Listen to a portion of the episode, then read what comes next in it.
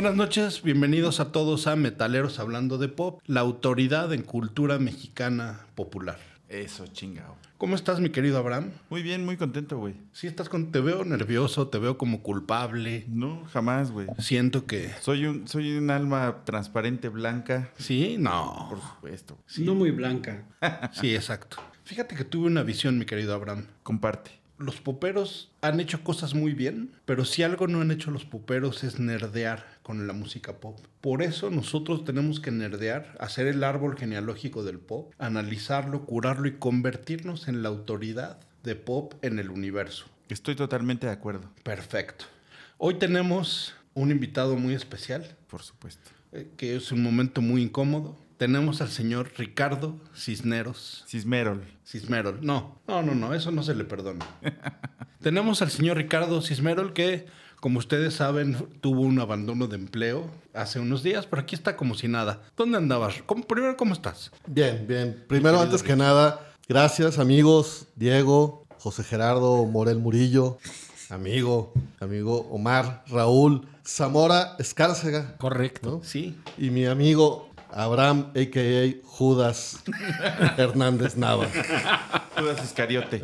Tú puedes decir, puedes contestarle con su nombre completo. Tuviste toda una semana para averiguar el nombre completo Yo- de Rich. Exacto, yo, yo quiero entender eso porque eh, hablabas de amigo. las- el, Sí. el- el programa pasado me extrañó que no supieras mi, mi no- mis dos nombres. ¿Te dolió o te extrañó? Me hubiera, mira, me hubiera dolido, me hubiera dolido antes que lo que yo era muy cercano a mí, pero después de saber que fue el culpable de mi retiro de este programa. Mira, no hablemos ahorita de eso. Ahorita- Culpabilidades. yo creo que eso merece un espacio para que aclaremos. No quiero hablar un más de nadie. ¿Estás hablando de un ring, un lugar de No, yo putazos? quiero o- que sea más bien algo objetivo. Con lodo. En el que podamos ver cuál fue la verdad detrás de la que Abraham dijo que te tenías que ir. Mi querido Omar Zamora, ¿cómo estás? Muy bien. ¿Qué pasó con... ¿Por qué no viniste la vez pasada? Porque tenía un date, así como ustedes lo dijeron. Así de procas. Así. Tuve, tuve un date el- ese día, ese jueves. Y bueno, pues. ¿Cómo es un date para los Zamora? ¿Es directo al... sa- eh, no, salimos a cenar al, al Sonora Grill. Ah, muy bien. Ay, güey. o sea, le invertiste sus tres varitos. La verdad es de que uno también se tiene que consentir a uno mismo. Entonces, Perfecto. Ok, bueno, fuiste con Bobby, nos habías dicho. y luego, a ver, fueron a Sonora Grill y después. y nos la pasamos muy bien. En el Sonora Grill. Por la cara. Y después, que- ¿por qué te estás poniendo nervioso, güey? Al Interlove.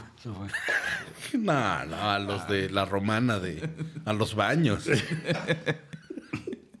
bueno, y después, ¿qué puedes contarnos o qué quieres contarnos? E- Estoy leyendo lo que está pasando por la mente de Omar y es... ¿Qué chingados hago aquí, güey? ¿En qué, momento, ¿En qué momento abrí mi corazón? Y estoy aquí con esta güey. pinche bola de gañanes. Exacto. Exacto. Te leí perfecto, güey. No, güey. por- A mí me pasa cada No puedo vez que entrar. a este güey. Los caballeros no tenemos memoria. Bueno, ¿y tú, querido Pepín, cómo estás? Yo muy bien, muchas gracias. ¿Te puedo preguntar algo de hermanos? Ay, ¿Te sentiste celoso el jueves pasado? No, no, no. La verdad que orgulloso. güey. ¿Qué se siente estar compartiendo la... Orgullos. ¿Qué se siente estar compartiendo la mesa con Rich otra vez? Se siente padre, güey. La neta sí es, sí lo extrañaba. Sí es un, un elemento que, que ha faltado acá en la mesa. No sé por qué se fue. No me queda claro. No me queda claro por qué Abraham nos exigió que se fuera. A mí tampoco. Mi querido Rich, vamos a adentrarnos en esa pinche porquería. Me parece muy bien. A ver, tú cuéntanos qué pasó en tu cabeza. Te voy a decir cómo lo viví yo. Por favor. ¿no? Este, creo que veníamos de una semana que no pudimos grabar, ¿no? Después, en la siguiente semana dijimos, oye, ¿qué tal si grabamos, si grabamos aunque no tengamos nada preparado, eh, Boto Morel dijo no, este, creo que tenemos siempre que preparar, eh, pre- preparar programa. Y creo que se vino un puente, era un puente. Y dije yo en, las, eh, en esa vacación, oigan, voy a escribir, voy a escribir en el grupo que teníamos de buenos amigos. Y cuando me meto al grupo veo, Abraham se salió. De Diego. Y luego, y luego dije, "Die- Diego también se salió. Dije, algo pasó este fin de semana. Te marqué y me dijiste, "Ca- carnal, luego platicamos, este, te tengo que platicar. Hay noticias. Hay noticias, hay noticias. Pero en ese que te escribí, hay noticias, ¿me sentiste sincero? ¿Me sentiste que alguien me estaba Está- está- vi coacción, o sentí coacción Sí. en tu voz, ¿no? Sí. Y bueno, ya llegando, te, te marqué por teléfono y ya me dijiste, mira, no te puedo decir quién, este, pero sí hubo alguien incómodo con tu Claro. presencia que no estuvo de acuerdo con que siguieras. Cuando utilicé la palabra mujerzuelas, ¿te sonó a Eso alguien? no, o sea, sí, Es vago, es vago, ¿no? Y, y- y por ahí empecé a sentir un poco por dónde iba la pedrada. Sí, sí. Y después ya que nos vimos en la agencia, que, que llegué y te saludé y nomás dijiste, fue Abraham. No, Oye, Diego, fue Abraham. No me pegues. Ya me quedó claro lo que ya medio supe. Ahora tengo una duda. Mira, yo viendo los números del podcast, el 90% de la gente del podcast son tus primos. ¿Por qué ningún primo se ha quejado? Eh, conmigo acudieron, pero ¿Sí? tú me conoces, tú me conoces, yo hablé con ellos, les dije, a ver, estas son cosas que pasan. Les explicaste, mira, hay una mujerzuela que se llama Abraham. No, no, ni siquiera llegué a eso, no había llegado a eso, simplemente dije, mira, el, el- el programa va para otro lado, Exacto. tiene unas intenciones más serias, de más informativas. Menos este, Me- menos- albures, menos nacadas. Menos, exactamente, y no es lo que yo buscaba, ¿no? Pero hoy sí les digo a esos primos que me veían que el Instagram de Abraham es... Sergey. Ser- Ser gay en México y en I la love ciudad. Grinder punto- Exactamente. Ahora, Grande. ahora tú, mi querido Sergio Abraham, ¿cómo viviste las cosas de tu lado? Igual un día de repente llegué, yo muy preparado al, al podcast, y se me dijo, Ricardo ya no eh, labora con nosotros. No, o sea, Pasó di- a dijiste el nombre Ricardo y te dieron una bofetada. Sí. Ese nombre Pasó no se a recursos menciona. humanos. Que no se vuelve a mencionar. Y este, y si quieres preguntar en recursos humanos, hay un correo. Sí. Recursos humanos metaleros.com.mx. En el buzón de quejas. En el buzón de quejas. Mandé mi queja, no he tenido respuesta, Rich. Te soy muy sincero. Sí levantaste una queja por mi Exacto. ausencia. Sí, no, no, no, no, no una queja, sino una aclaración. Ok. Exacto. Necesito que me expliquen Exacto. de qué se trata esto. Y no he tenido respuesta hasta el momento. Yo tengo una teoría y creo que por ahí va la cosa. Hubo un capítulo, no me acuerdo bien cuál fue, que alguien hizo una confesión y que dijo, así como en la película de Almost Famous que todos empiezan a, a confesarse, En el avión. al final alguien dijo, yo la neta es que nunca fui metalero. Yo siempre he sido popero. Y creo que de ahí pues ya no volvimos a saber de él. Sí, pues esa, esa es muy cercana. Sí. Tú, mi querido Omar, nada más di cuántas, cuántos mililitros. No los he contado. A ver, señala en Pepín. señala en Pepín dónde lo hiciste. To- toca la parte donde lo hiciste. Por favor. No, una duda. ¿La consistencia era como de búlgaros o era líquida, güey, normal? No, pues era ya de nada. No, güey. ya, güey. Seguro se la jaló tres veces antes del. Hay que llegar a la, este, a la batalla con, la, con el arma descargada, güey. Bueno, ¿tú qué crees que haya pasado? Muy bien, lo, lo- te sorteaste esto como hombre. ¿Qué pasó con Rich? Tú cuando te llamamos y te dijimos, oye, Abraham está emputado y queremos que entres para suplir a Rich, ¿qué, qué viviste? Güey, de hecho fue un día en el que nada más fuimos, este, el Pepín, tú y yo, güey. Sí. O sea, de plano fue así de, no mames, güey. Estamos, este, haciendo el podcast y no hay nadie más, güey. ¿Qué onda le caes, güey? Pues voy para allá, cabrón. No hay pedo, güey. ¿Qué- ¿De qué se va a tratar? Ahorita lo, ahorita lo averiguamos, cabrón. Que aparte tuvimos que regrabar, güey. Entonces, yo nada más me enteré de. De repente yo ya empecé a ser el invitado, Bateador emergente. el bateador emergente y ya, ya me quedé en el roster, güey. ¿Pero fir- firmaste contrato? Que no, yo no lo No, sentí mal, eh, yo no lo sentí mal, la verdad. Mira, yo ese día, ese día dije, oigan, no voy a poder ir muy temprano, te- te- el trabajo hoy está fuerte. Alguien, no voy a decir su nombre, empieza con A y termina con Bram.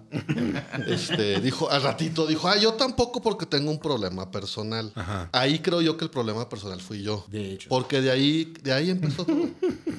Tengo un problema gordo. pero-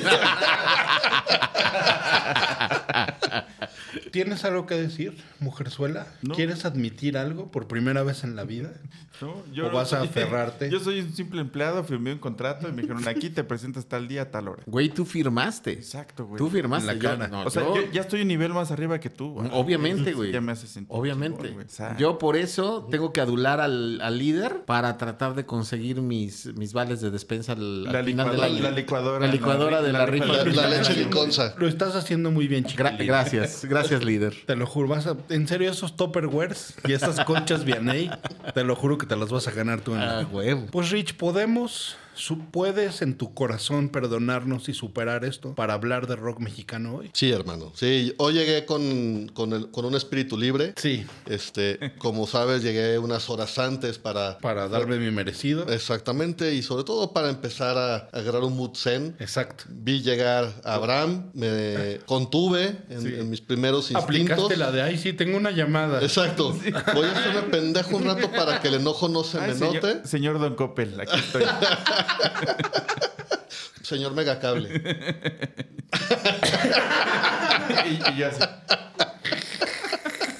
Lo voy a decir cada tres minutos, güey. ¿eh? Pero sí, vamos a hacer el intento de que esto salga chingón. Perfecto. Mis queridos amigos, el día de hoy quiero que, como autoridades en cultura popular en México, como la última palabra de cultura popular en México, analicemos el rock mexicano de 1990 a 2000 y que veamos cuál fue la intersección con el pop, cuál fue el que logró llegar al mainstream, cuál es su posición en el mapa del pop, marca registrada Diego Morel 2022 y este, cuál fue su aportación en la cultura popular mexicana. ¿Están listos? Siempre. Mi querido Abraham, ¿cuáles son los prejuicios de los metaleros hacia el rock mexicano? Tú que eres de los hombres más metaleros del universo.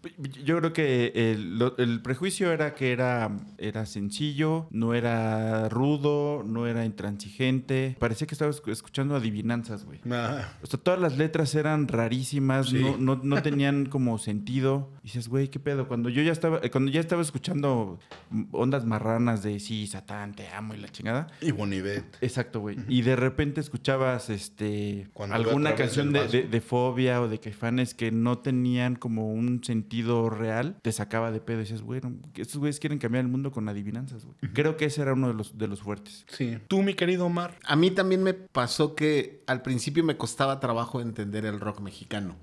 Y Del, del totzil al español, pues cabrón. Yo zapoteco Voy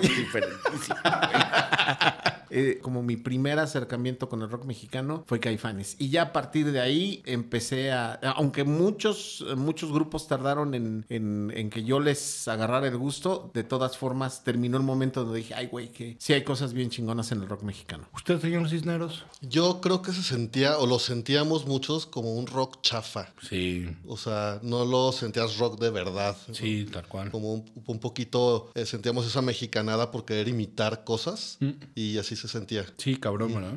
Pepín. Yo como buen white chican de la generación X, Ajá. traía un background que el rock mexicano era el tri. Sí. Y que por White Chican en ese momento no apreciaba el tri, güey. Y el tri ahorita es un, es un estandarte, un icono nacional, ¿no? Y, y incluso escuchando rolas de- del tri lo aprecias ahora, ¿no? Pero en ese momento era como que un rock naquito. Todo lo que estuviera en español era, pues no tenía calidad. Y, y era lo que había, o sea, lo que había en, antes de los noventas era el tri y nada más. Afortunadamente llegaron los noventas y empezó a evolucionar y, y empezó a crecer el, el rock mexicano y, y- pero sí traía todo ese background de que Taquito. lo mexa era, era malo, ¿no? Ok. Que era poco producido, ¿no? También. También es de los prejuicios. Sí. Y ahora platiquemos de nuestro viaje por el rock mexicano, que yo empecé por ahí de los noventas con el Tri. Un muy buen amigo mío, este, como que yo le pedía consejos, me decía, ah, mira, escucha esto de Iron Maiden, escucha esto de no sé qué. Me dijo, mira, pues escucha el Tri y me pasó el de la cárcel de Santa Marta y en vivo a todo calor. Y dije, ah, esto está chido, pero no es exactamente lo que me gusta, pero está chido. Me dijo, ah, bueno, pues entonces te voy a pasar Caifanes, güey, eso te va a gustar. Yo oí Caifanes y yo fue, ah, no, pa' su puta madre, esto es este como salsa y, y para la madre. Dije, no, no, está horrible, me cagó. Es que yo, yo, yo creo que e- es un punto interesante, güey. Un poco de, de ese rock, noven, sobre todo noventero, empezó a abrir diferentes ramas, güey. Entonces, eh, veníamos acostumbrados, como decían, güey, a, a un rock como mucho más formal, con, con la misma, incluso la- las mismas alineaciones, güey. No escuchabas mucho saxofones, trompetas, había, había muchos elementos, incluso sonoros, que no existían en el rock. Entonces, Claro. lo- lo- los metían y, y al- algo como que estaba diferente. Lo que lograron estos güeyes al inicio fue eso, güey. Empezar a meter sonidos diferentes. Escuchabas la maldita vecindad y sí era rock, pero tenía tantito como trompetas. Es- escuchabas este Caifanes y tenía esas guitarras eh, medio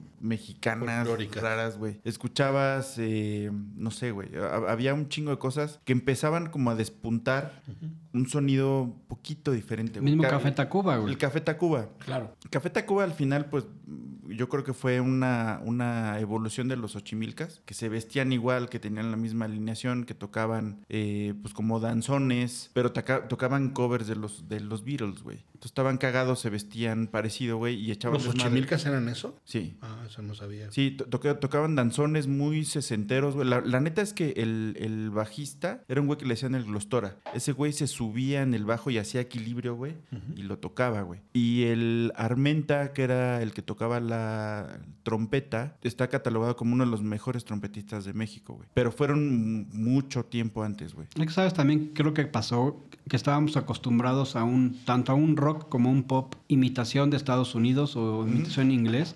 Y fue hasta los noventas que empezamos a tener cierta identidad con algunas bandas que empezaban a sonar más mexicanas, más con instrumentos este, folclóricos y que se empezó a desarrollar ya ahora sí una, una cultura, una identidad mexicana o en el rock. Jus- justo eso, creo que si, si nos vamos a la, a la última colita de los ochentas de rock en español, que los que iniciaron fue Soda Stereo y estos, estas bandas un poco argentinas, tenían el mismo formato que decía Pepín. Era, era un rock como mucho más formal, mucho más específico y que lo podía, que decías, bueno, nada más suena como en español, güey. Entonces creo que sí tiene ahí algo que... Mi querido Bolo, bienvenido. ¿Cómo estás? Bien, güey, a toda madre, cabrón. Oye, mi querido Bolo, este, te- tengo dos preguntas. A ver, venga. Eh, ¿Dónde crees que haya eyaculado el jueves pasado? Em, ¿Cuántas veces? ¿Dónde? ¿Qué consistencia y cuántos mililitros? yo creo que por la edad, amigo. Sí. Yo creo que una vez. Una vez. Una vez Sí. y, y posiblemente en el, en el, en la espalda de Del pepino. Abraham. No, no, no, no, no. Con todo respeto a- al compañero de podcast aquí presente. Ahora sí estamos todos presentes, cabrón. Ahora sí no hay, no hay ninguna faltante. Exacto. Al contrario, Ninguna. hay un otro compañero de más. Este, esa era Esa la es la única pregu- pregunta, es amigo. la primera. Ah, bueno. Ah, Y la perfecto. segunda, mi querido Bolo, el día de hoy quiero que platiquemos de el rock mexicano de los noventas. Si influyó en la música pop mexicana y si influyó en la cultura popular mexicana. Ok, Son muchas cosas, mi querido Bolo. muchas cosas. Entonces lo que quiero empezar es que me digas, en general, cuál fue tu relación con el rock mexicano de los noventas. Eh, perfectamente recuerdo cuando estaba explotando Nirvana, entre que escuchabas a Nirvana y que empezabas a escuchar otras bandas. Recuerdo muy bien a La Cuca, ¿no? Que fue como una banda, pues, órale, que en los noventas así, güey, estos güeyes están tocando algo como, pues, como entre pesado, como entre, este, medio hardcore o medio hard rock. Hard ¿no? rock, sí. Más hard rock, este, pero en español. Las están cagadas, están chidas, se burlan de puras pendejadas, güey. Yo escuchaba la de Señorita Cara de Pizza y, y yo pensaba que era como un tipo Garbage Pile Kid, ¿no? Como en esa estética un poco. Perdón que te interrumpa, pero fíjate que yo también empecé con Señorita Cara de Pizza. Creo que en ese momento para mí la música tenía que ser seria Ajá. o tener algún fin este propagandístico, político. Muy noventero. Pero no podía, cabrón. O sea, cuando la oí me acuerdo que dije, güey, tienes una puta oportunidad de estar ahí al aire Ajá. y lo único que tienes que decir es señorita cara de pizza. Y me ofendía muy cabrón, pero pues yo en esa época era un hombre, un hombrecillo O sea, Molotov también te pasaba igual. culero, güey. Con Celio Molotov era así de chinga tu madre, güey. Ya estás ahí, cabrón, y vas a decir puto. No, güey, no mames. Tienes un espacio. Era que uno de nosotros tomó Pero un es que por espacio. eso le dieron el espacio, porque sea puto, güey. Claro. Claro. O sea, o- o me parece que, o sea, yo entiendo pues, este, por la naturaleza del contexto social y político en el que vivíamos en ese momento, ¿no? También. Eh, pero siento también que, pues, que hacía falta un poco de, Sí, sí. de desmadre. O sea, una banda que a mí me, puta, me rayó así cabrón y que fue, fue el soundtrack así de prácticamente de todos mis noventas fue La Lupita. el Hijo, el yo para servirle a usted, puta, a mí me super mamó, cabrón. Así me encantó, güey. Y bueno, Santa Sabina, obviamente. Como que todo ese movimiento de bandas así. Sí te habló y sí te gustó. Sí, güey. Sí, la neta sí, sí. A ti, mi querido Ricky. Fíjate que yo fue más o menos en el 93. Estaba en la prepa y platicando con la voz del Halcón 7. Ah, sí. Ese güey, me, ajá, ese güey me dijo, oye, tienes que oír Fobia. Este, me dijo, Fobia trae unos arreglos bien chingones, trae una onda bien padre, le mete así unas eh, cosas padres. Y empecé con Fobia. Y ya cuando empezaba a buscar discos donde viniera Fobia y venían otros, eh, ya empecé a, a tener otro contacto con el rock. La neta es que no fui tan fan, o sea, sí, sí hubo dos, tres este, rolas que, que me gustaban, pero de todas, realmente Fobia fue el que le di más seguimiento. Y acá entre nos, ¿compraste algún disco alguna vez de rock? Sí, compré el de compré el de rock en tu idioma, donde la primera rola era, era la de Héroes del Silencio de Entre Dos Tierras. Y la neta es que creo que me gustaron las tres primeras rolas y las otras diez ya nunca las he escuchado. Perfecto. Ahora, amigos, si les parece, hablemos de los principios de los noventas. Estaban Maldita, Caifanes. Exacto. ¿Quiénes Sí. eran los, los que estaban de 91 a 93? El Diablito salió en el 90 y El Silencio salió en el 91. O sea, aparte se aventaron los Sí, discos Exacto. eh, en- en- en- de un año para el otro y fueron... Unos madrazos. Sí, e- esos discos de, de Caifanes realmente fueron un parteaguas, ¿eh? A ver, mi querido Omar, ¿por qué a mí Caifanes me caía tan mal? Ahora escucho Caifanes y se me caen los calzones y digo qué chingonada, aunque las letras sí, como decía Abraham, me deben. ¿Por qué no me entraba Caifanes sin albur? Por Sí, yo te voy a decir, a mí no me entraba porque era una copia de Robert Smith para mí, güey. Ese Visualmente, cabrón. sí. Visualmente, pero Sí. musicalmente... Sí, sí, sí, eran unos chingones. Sí. Mi primer concierto, así, digamos, concierto, pues más o menos ya importante, fue uno del Tri en Córdoba, Veracruz, pero el siguiente, que yo ya estaba más grande, digamos, ya era un poco más adolescente, ya grande, y ya eran los noventas, fue uno de Caifanes, güey. Sí. Así, fue uno en, en la UAP de Puebla. Pues estaba hasta el huevo, güey. ¿Y con la alineación completa o, ya, o ya se había salido Sabo? No, no, con la alineación Puta. completa me tocó. Y la neta sí fue un, pero no mames. O sea, Te voló la cabeza. me voló la cabeza, güey. O sea, ni siquiera sabía muy bien como que qué pedo, ¿no? Sí los escuchaba, pero nunca los había visto, güey. Nunca había ido a un concierto así eh, de cerca, ¿no? Eso, eso me late. Tú el primer concierto cagadamente que tuviste del rock mexicano fue Maná en La Salle. Exacto. Y sí Órale. te dejó pendejo, ¿no? La Sí, verdad, o esa sea, igual no sabía muy bien a qué iba, yo iba más bien al desmadre y ojalá hubiera sido este Caifanes, ¿no? Pero Maná es la segunda banda, güey. Sí, sí, sí. O sea, Sí fue muy relevante, pero pues no era tan, era mucho más popular, más pop que, que Caifanes. Me hubiera encantado ver Sí. Caifanes. tú, mi querido Chiqui Drácula, seguro sí tuviste un chingo de... Sí, yo la primera banda de rock en español que vi fue a los Cadillacs en el 93 en el Metropolitan. Yo no los conocía mucho y salí y dije, estos güeyes son unos chingones. Y de hasta rock la- mexicano, gente, que es de lo que estamos hablando. No, bueno, pues es Yo rock la en primera vez que español, comí ¿no? pozole fue en Pozzolcali, en el 92. No, bueno, si, si es en español, seguro fue Santa Sabina. Tú, Rich, El de Maná, Maná fue el único concierto de rock mexicano. También fue en la prepa seguramente. tú, mi querido Omar, Yo... eyaculador, de espaldas. Al rato nos cuentas cómo estuvo, cabrón. Tienes que contar Ya cómo nos estuvo contó. aquí. ¿Ah, sí? Sí, Uh. pinche, güey, así. De rock mexicano fue Coda eh, en la Rocola Coca-Cola. Y esos, ellos los fui a ver allá a Santa Fe de, de rock mexicano. Después fui a ver a Fobia en La Salle precisamente. Fobia con Coda. Tu Eh, primer concierto, no tus primeros 15 conciertos, pendejo. Lo que pasa es de que el otro no fue como un concierto de, de- de Coda di- directamente. De hecho, yo iba a ver a los a presuntos implicados ese día. y, y ahí estaba Coda también. Entonces, la neta había Coda y dije, ay, güey, tocan bien chingón. Entonces, eh, digamos que era, era diferente ese formato en ese entonces. Y ya de que fui yo a un concierto específico fue a Fobia y Coda en, el, en La Salle. A mí me tocó hasta el 95. Probablemente tú, tú dime si estabas ahí. En el Felipe Villanueva, Radio Caos, Radio Caos, cabrón. de Guillotina. Órale. Y cagadamente habían este, dos bandas que abrían, una que se llamaba Limbo Samba. Y me acuerdo que estábamos ahí en la fila antes de entrar. Y la verdad es que Limbo Samba era una banda. ¿Tocaste con ellos alguna vez? No, no me acuerdo, amigo. Era una banda bastante ponchada y tenían mucho la fórmula de Rage Against the Machine y todo eso y los oí y me cagué. Y saliendo eso, llegan tres cabroncillos, uno con rastas, otro con sus trencillas, otro, dos Ah. con trencitas Ujú.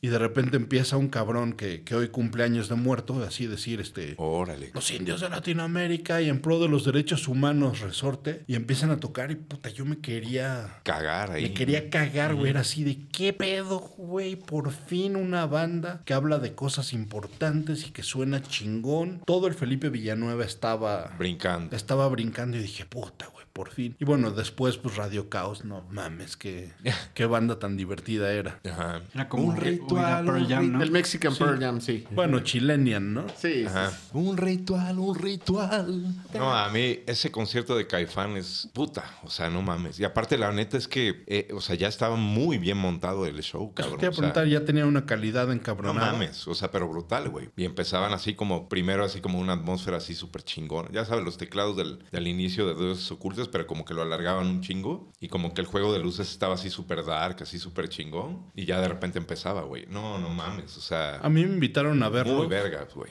en creo que 90 o 91 en el Cortijo La Movida, que seguro este güey fue, y que era un concierto que estaba el Tri, Maldita Vecindad y Caifanes. Y me acuerdo que todo, mis amigos me invitaron y dijeron, güey, tienes que ir, pero mi papá ni de pedo me dejó. Órale, cabrón. Y me decían, es que abrieron unos güeyes pelones con tambos que se llaman La Castañeda. Ah, güey. Y güey. que seguro alguien escríbanos por ahí a, a diego.metaleros.com.mx. Ese concierto fue infame porque Sax, que también que en paz descanse, se aventó al slam y le robaron una bota.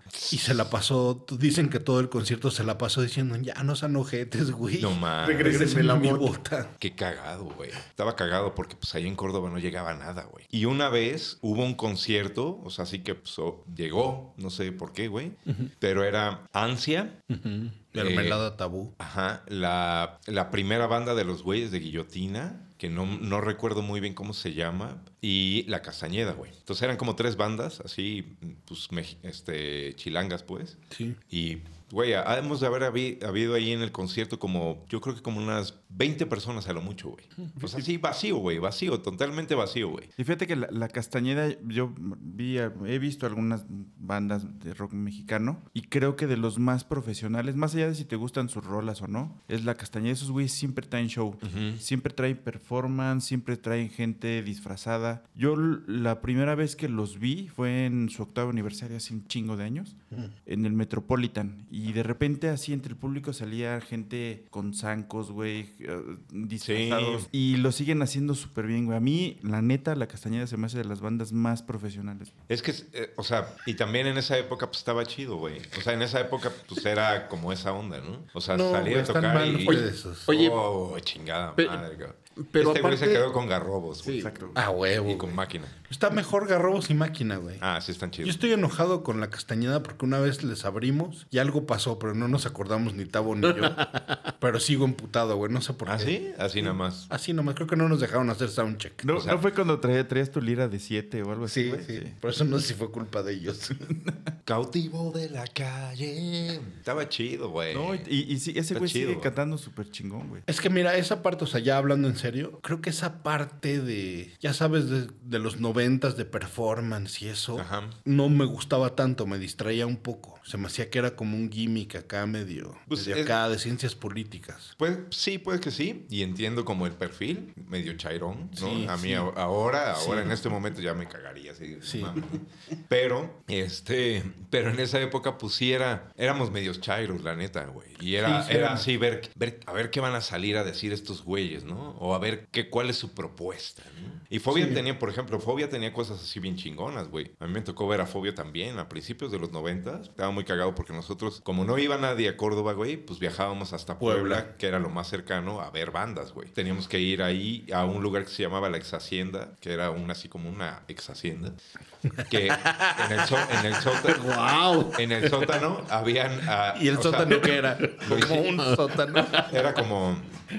No, bueno, originalmente sí, pues eso, ¿no? Sí. Y, lo, y lo, lo- lo condicionaron pues para hacer conciertos ahí, lo cual estaba bien chingón, güey. Y cuando salían esos güeyes a tocar, y ahí nos tocó ver a un montón, nos tocó ver a Fobia, por primera vez a las víctimas del Doctor Cerebro, cuando pues no eran nada, a una banda que se llamaba La Compañía Eléctrica, que eran de ahí de Puebla, pues eran como los locales. Y vimos a Fobia, Cuca, a, a La Castañeda, a La Lupita también. O sea, sí, todas esas bandas noventeronas, pues ahí las pudimos ver, güey. Y Fobia sí traía un show chido, güey. O sea, también hacían sus, sus performances, güey. O sea, tenían, jugaban con proyecciones y... Yo creo que el rock mexicano de los 90 evolucionó muy rápido, cabrón. Porque de repente, del, del 90, donde prácticamente no había tantas bandas, eran, eran contadas Caifanes, Los Amantes de Lola, ciertos grupos así, como muy contados. En, en una cuestión de 4 o 5 años, de repente había una explosión. Había, como decía Abraham hace rato, había una diversidad de géneros. Estaban los del ska, los del eh, un, un hard rock, había los había como muchas este, corrientes y de repente estábamos inundados de un chingo de bandas y, y- y la verdad es que evolucionó muy rápido en los 90 el, el rock. entró a mercados nuevos que no había conseguido. O sea, para el 95-96 empezaron a tocar el rock en los santos fresas, que antes era muy de nicho, como decía Pepín al principio, que era más como de raspa, y de repente ya lo oías, oías en los santos fresas, la gente la empezaba a consumir y se empezó a abrir a, De acuerdo. a mucho más público. Entonces bueno, vamos entonces paso por paso para ver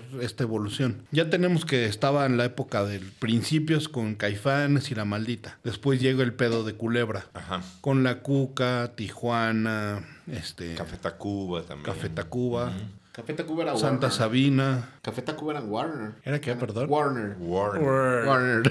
Sí, sí, pero bueno, pongámosle la época, llamémosle, Háblale en inglés, Wagner, cabrón. No te va a contestar, güey. no, llamémosle la época Culebra. Ajá, Ok. más que era o menos. como sí. 92, 93 que salieron todas estas bandas. Que ahí sería una primera evolución, ¿no? Probablemente. Ujú. ¿Qué, qué, qué- qué- qué hubo bueno? ¿Qué, ¿En qué avanzó el rock mexicano ahí? En Santolaya, ¿no? Lo que tocaba Santolaya era lo que despegaba. ¿Y lo que tocaba se hacía oro? Pues de entrada el circo, eh, los discos de Café Tacuba, o sea, realmente sí lo que tocaba Santa Olaya, eh, también Fobia, o sea, fue productor de N cantidad de bandas en, en México y América Latina que, que pegaron durísimo. Mi querido Avi, hermoso chiquilín, ¿cuál habrá sido la aportación cultural de Culebra, de esta generación Culebra en la música popular? Yo creo que ya se había abierto un poquito antes a ciertas bandas, Fobia, Caifanes, eh, que ya tenían cierta línea y estos güeyes como que la abrieron todavía más. Metieron un chingo de banditas que empezaron a pegar, cabrón. Tienen como arriba de 100 discos, güey, grabados en, en la época de, ¿Culebra? de Culebra, sí. Oye, ¿De mi la querido- disquera Y Culebra? aparte, algo que se me hizo chingón, eh, y yo sé que este güey me va a chingar, pero vale madre, es eh, escuchábamos por primera vez rock en español grabado en vivo, güey. ¿Cómo que El- en vivo? En, pues en vivo es tocar en vivo, güey.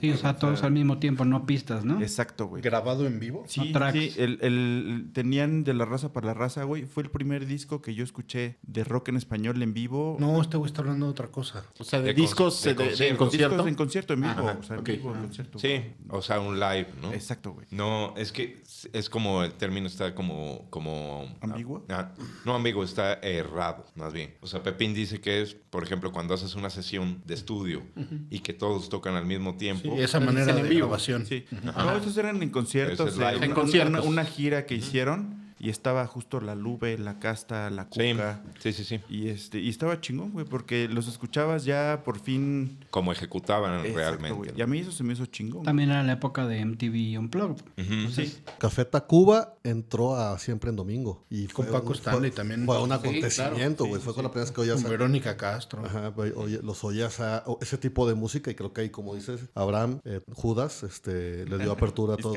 Había un hueco ahí que no se había llenado. O por lo menos creíamos que no se había En el- llenado. O sea, como que sí había banditas de pop, pop, pero como que había ese hueco que no se había llenado, güey. Entonces Culebra vino a llenar como ese hueco de bandas alternativas que, pues, aunque eran alternativas y era rock, pues digamos que eran populares, ¿no? Y le aportó al, pues, a la, a la gama de géneros musicales en general, pues ese, esa pieza que faltaba, güey. O sea, todo lo que no tenía el sello de rock en tu idioma, Culebra les dio... Sí, exacto. O sea, sí fue como la evolución natural de rock en su idioma para Culebra, ¿no? Y entraron perfecto a la radio, ¿no? Todos ellos, que creo que Fíjate que es esa generación culebra entró precisamente ahí en Radioactivo. perfectamente. Ese era parte del, del- del target que tenían al entrar ahí, donde buscabas eh, música diferente, música alternativa. Pasaban a, a Molotov, pasaban a todas esta, eh, estas bandas. Yo sí siento que, que, Eran un match perfecto. que, que era- que realmente entraban muy bien ahí. En el radio no había muchos espacios para el rock. Entonces, con lo que dices, es probable que Culebra haya sido la primer cosa que empezó a engrosar el pop. O sea, cosas como La Lupita, como Cuca, como Caifanes empezaron a hacer un poquito más amplio el pop mexicano. Eh, sí, definitivamente. Sí se volvieron parte de la cultura popular. Cuando antes eran underground, cuando en los ochentas es- esta música era totalmente underground. Del look. Sí, eh, digo, Maná empezaron como banda de rock y terminaron volviéndose una banda de pop. O sea, Obvia también, güey. eh, eh, este, Metallica también. Sí, así. cual. sí. Guns Ento- también. entonces, eh, lo mismo sucedió con muchas de esas bandas. chido eso. Entonces, hubo una evolución de, Sí. de- de volverse underground a volverse parte Mainstream. del mainstream de la, de la cultura popular y... y- y- Porque, o sea, no podemos negar que Kumbala es una canción pop, Viento Claro. es una canción pop, Hay que pegarle a la mujer es pop, La balada es pop, La Noches de... de- tu piel. Este, Son del Dolor es, Claro. es ranchera, güey. O sea, casi, casi, ¿no? Ingrata. Ingrata. Este, hay un- una canción que también es de mis favoritas, es la de Canción para Balariza, este, de, de La Lupita, de En el para servirle a usted, que es súper pop, cabrón. Súper, súper pop. O sea, la escuchas y no mames, es casi. Qué buena casi de- bataca tiene esa rola. Sí, cabrón. Me encanta esa canción, cabrón. Tiene unos coritos de fondo que es súper pop, güey. Rosita, dame. Sí, güey. Casi, casi de magneto esa madre. Ahora quiero irnos a una parte, ahora sí, este, que te va a hacer feliz. Abre el ano. El, el rock pesado, grubero, casi hardcoreero de México, que empezó como en el 95 con Guillotina, Resorte, Desarmador, Flor de Lingo, Thanatos Don't Desarmador, Exist, cabrón, Manifiesto.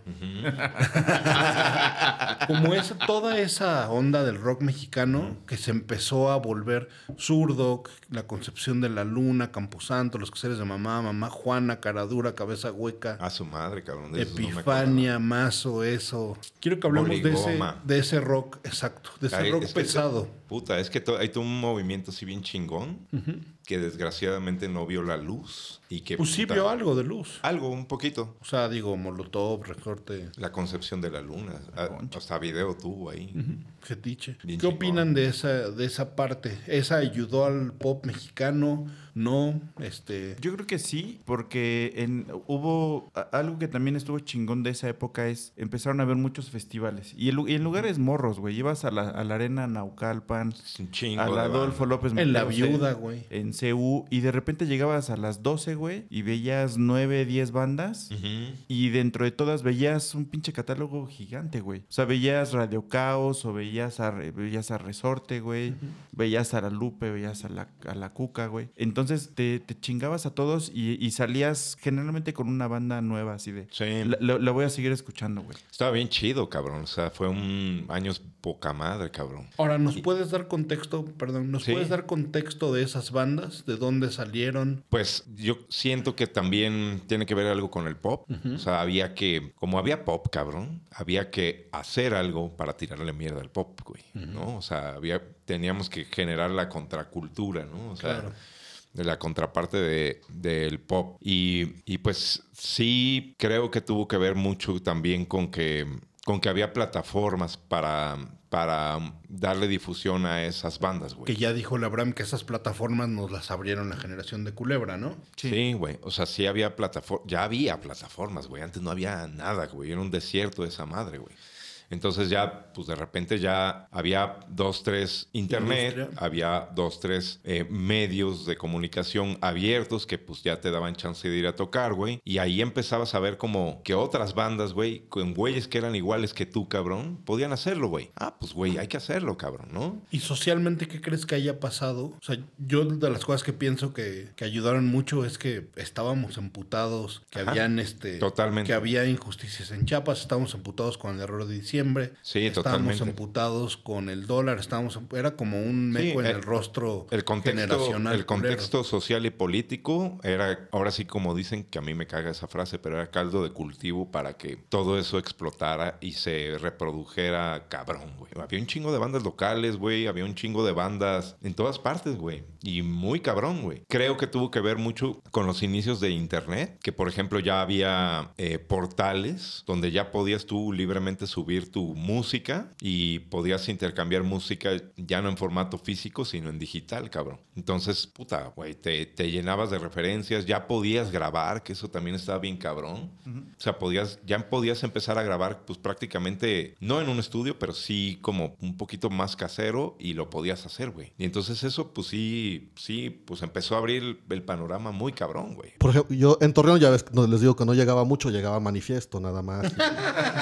No, creo que... Bandas de guapos. Sí, exacto. So, sa- Sabes que creo también que fue la parte del rock que dejó de sentirse chafa, se sintió ya más original, más, de- más un rock mexicano más natural, con, ya con unas con letras que sí te identificabas, ya no con estas adivinanzas que, que comentaba Abraham, ¿no? También Más callejero, ¿no? Más callejero. Eh, que mm, Molotov o que Plastilina Mosh hiciera como referencia un poco a, a Beastie Boys o al, al- un poco a la forma de tocar o de cantar o de Sí, ejecutar. que ya no fuera de Police o de Cure, ¿no? Ajá, fuera algo más cercano. Exacto, güey. Estaba bien chingón, cabrón. Sí, sí, Y, o sea, sí, sí, sí. Todas esas bandas que dices, güey, sí se vibraba la escena, cabrón. La calle, güey. O sea, se vibraba neta un movimiento muy general, muy chingón, cabrón. Y ahora, Pepín, ¿por qué? Sí, ¿por qué ni- muchas no permearon? ¿Por qué ahorita no salen en la radio tanto Resorte o Control Machete? ¿Por qué no, por qué no trascendieron? Híjole, no sé. O sea, yo- a lo mejor llegó un momento que les faltó creatividad, ¿no? O sea, se encerraron en un mismo ritmo, en un mismo estilo y, y ya no daba para más, no sé. O sea, fue nada más como, este, como dicen, como un Llamarada de- puente. Porque punto está cagado también, o sea, que señorita cara de pizza con toda su calidad que hablamos sí trascendió y un América o Jump the River o este Opina o muere. Ajá. No suena nunca en la radio. No. Ni Méndez. Fue justo eso, ¿no? Eh, fue la, eh, ¿cómo le llaman la...? Llamarada, ¿no? No, no, no. O sea, la- la- eh, justo la- la- eh, la- la- la- los anteriores, Sí. sus letras no eran tan agresivas políticamente y les dieron un poco más de apertura al público. Se le quedó más a la mente del público. Era más popular, amigable para- Era más amigable. Y estos llegaron con unos pitch y unos mensajes que se bloquearon en todos los medios. O sea, no era tan fácil y no todo, no le llegó a todo mundo. Entonces no está tan en la memoria de la gente como para que se hubieran vuelto tan, trans- tan trascendentes. Sí, claro. Yo me, yo me acuerdo, güey, en esa época que yo venía con otro amigo que también tenía una banda allá y veníamos aquí a México a dar como un tour por las disqueras. Pero me acuerdo perfecto que ya, que estábamos así como, como en teoría, por pláticas con varios AIRs, ya estábamos a punto de firmar por cualquiera de las disqueras, güey. Saludo al charal. Ajá. Este, y recuerdo perfecto que eso se truncó, así lo, lo tengo clarísimo, cabrón. Que eso se truncó por el, la piratería, cabrón. Ah, cabrón. O sea, lo recuerdo perfecto porque en esa época ya podías, podían quemar en masa muchos CDs, güey. Me estaba muy cagado porque aquí, por ejemplo, en el Chopo, en Ajá. los mercados, Ajá. tú podías encontrar el demo de Control Machete, el demo Sí. de Estrambóticos, pero había un embargo cagado que cuando ya iba a salir el disco de Molotov, ya no podías conseguir durante dos meses antes o dos meses después el demo. Órale. Sí tenían un deal cagado, güey, porque o sea, antes estaba ahí por todos lados, ¿no? Ajá. Incluso el Blue Demon. Qué raro, El güey. Blue Demo de los, de los Estrambos. Ajá.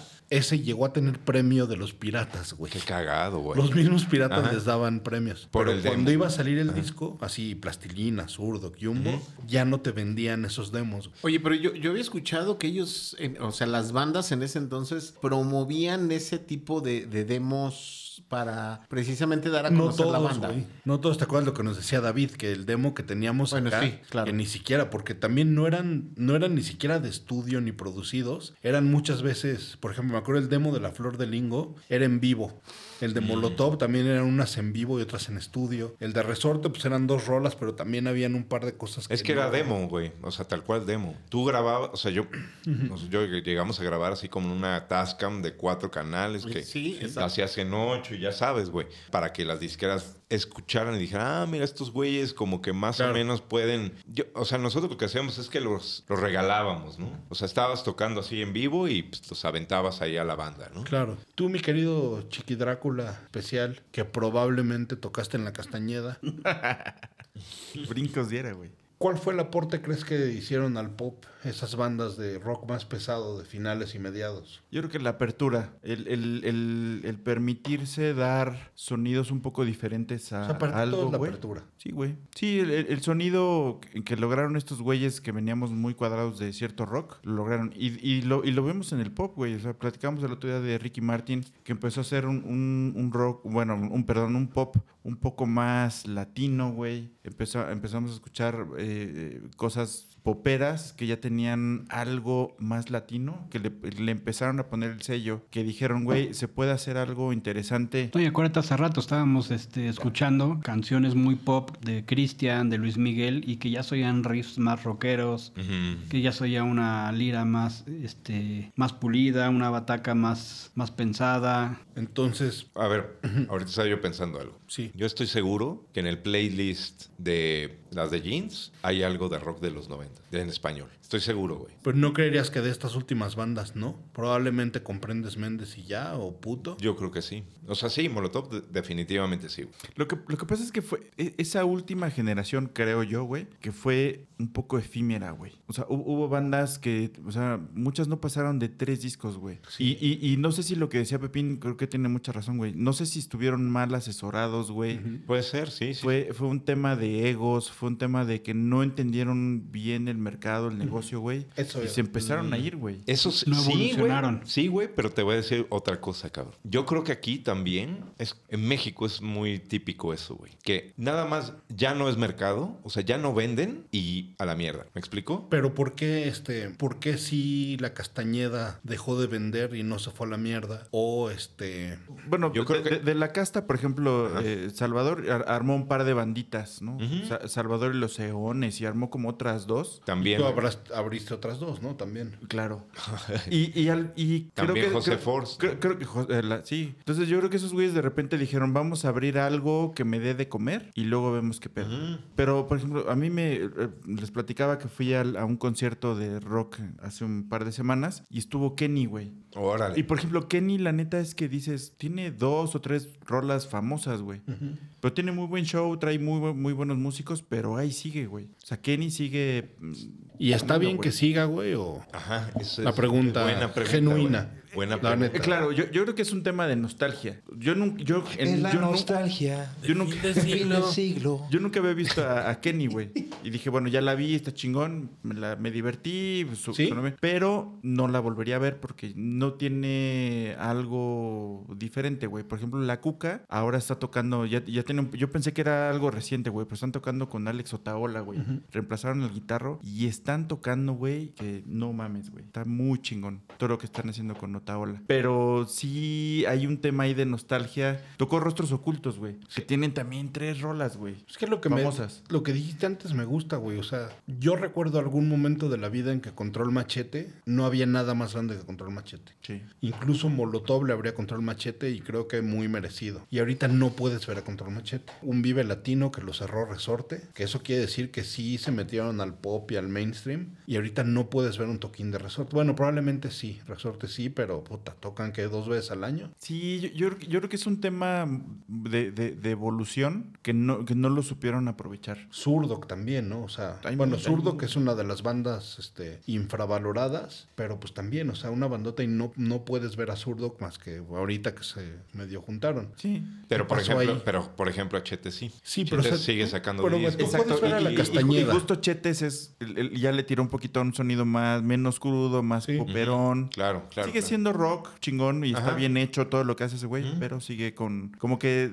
eh, brincaron un poquito ese, ese, ese punto.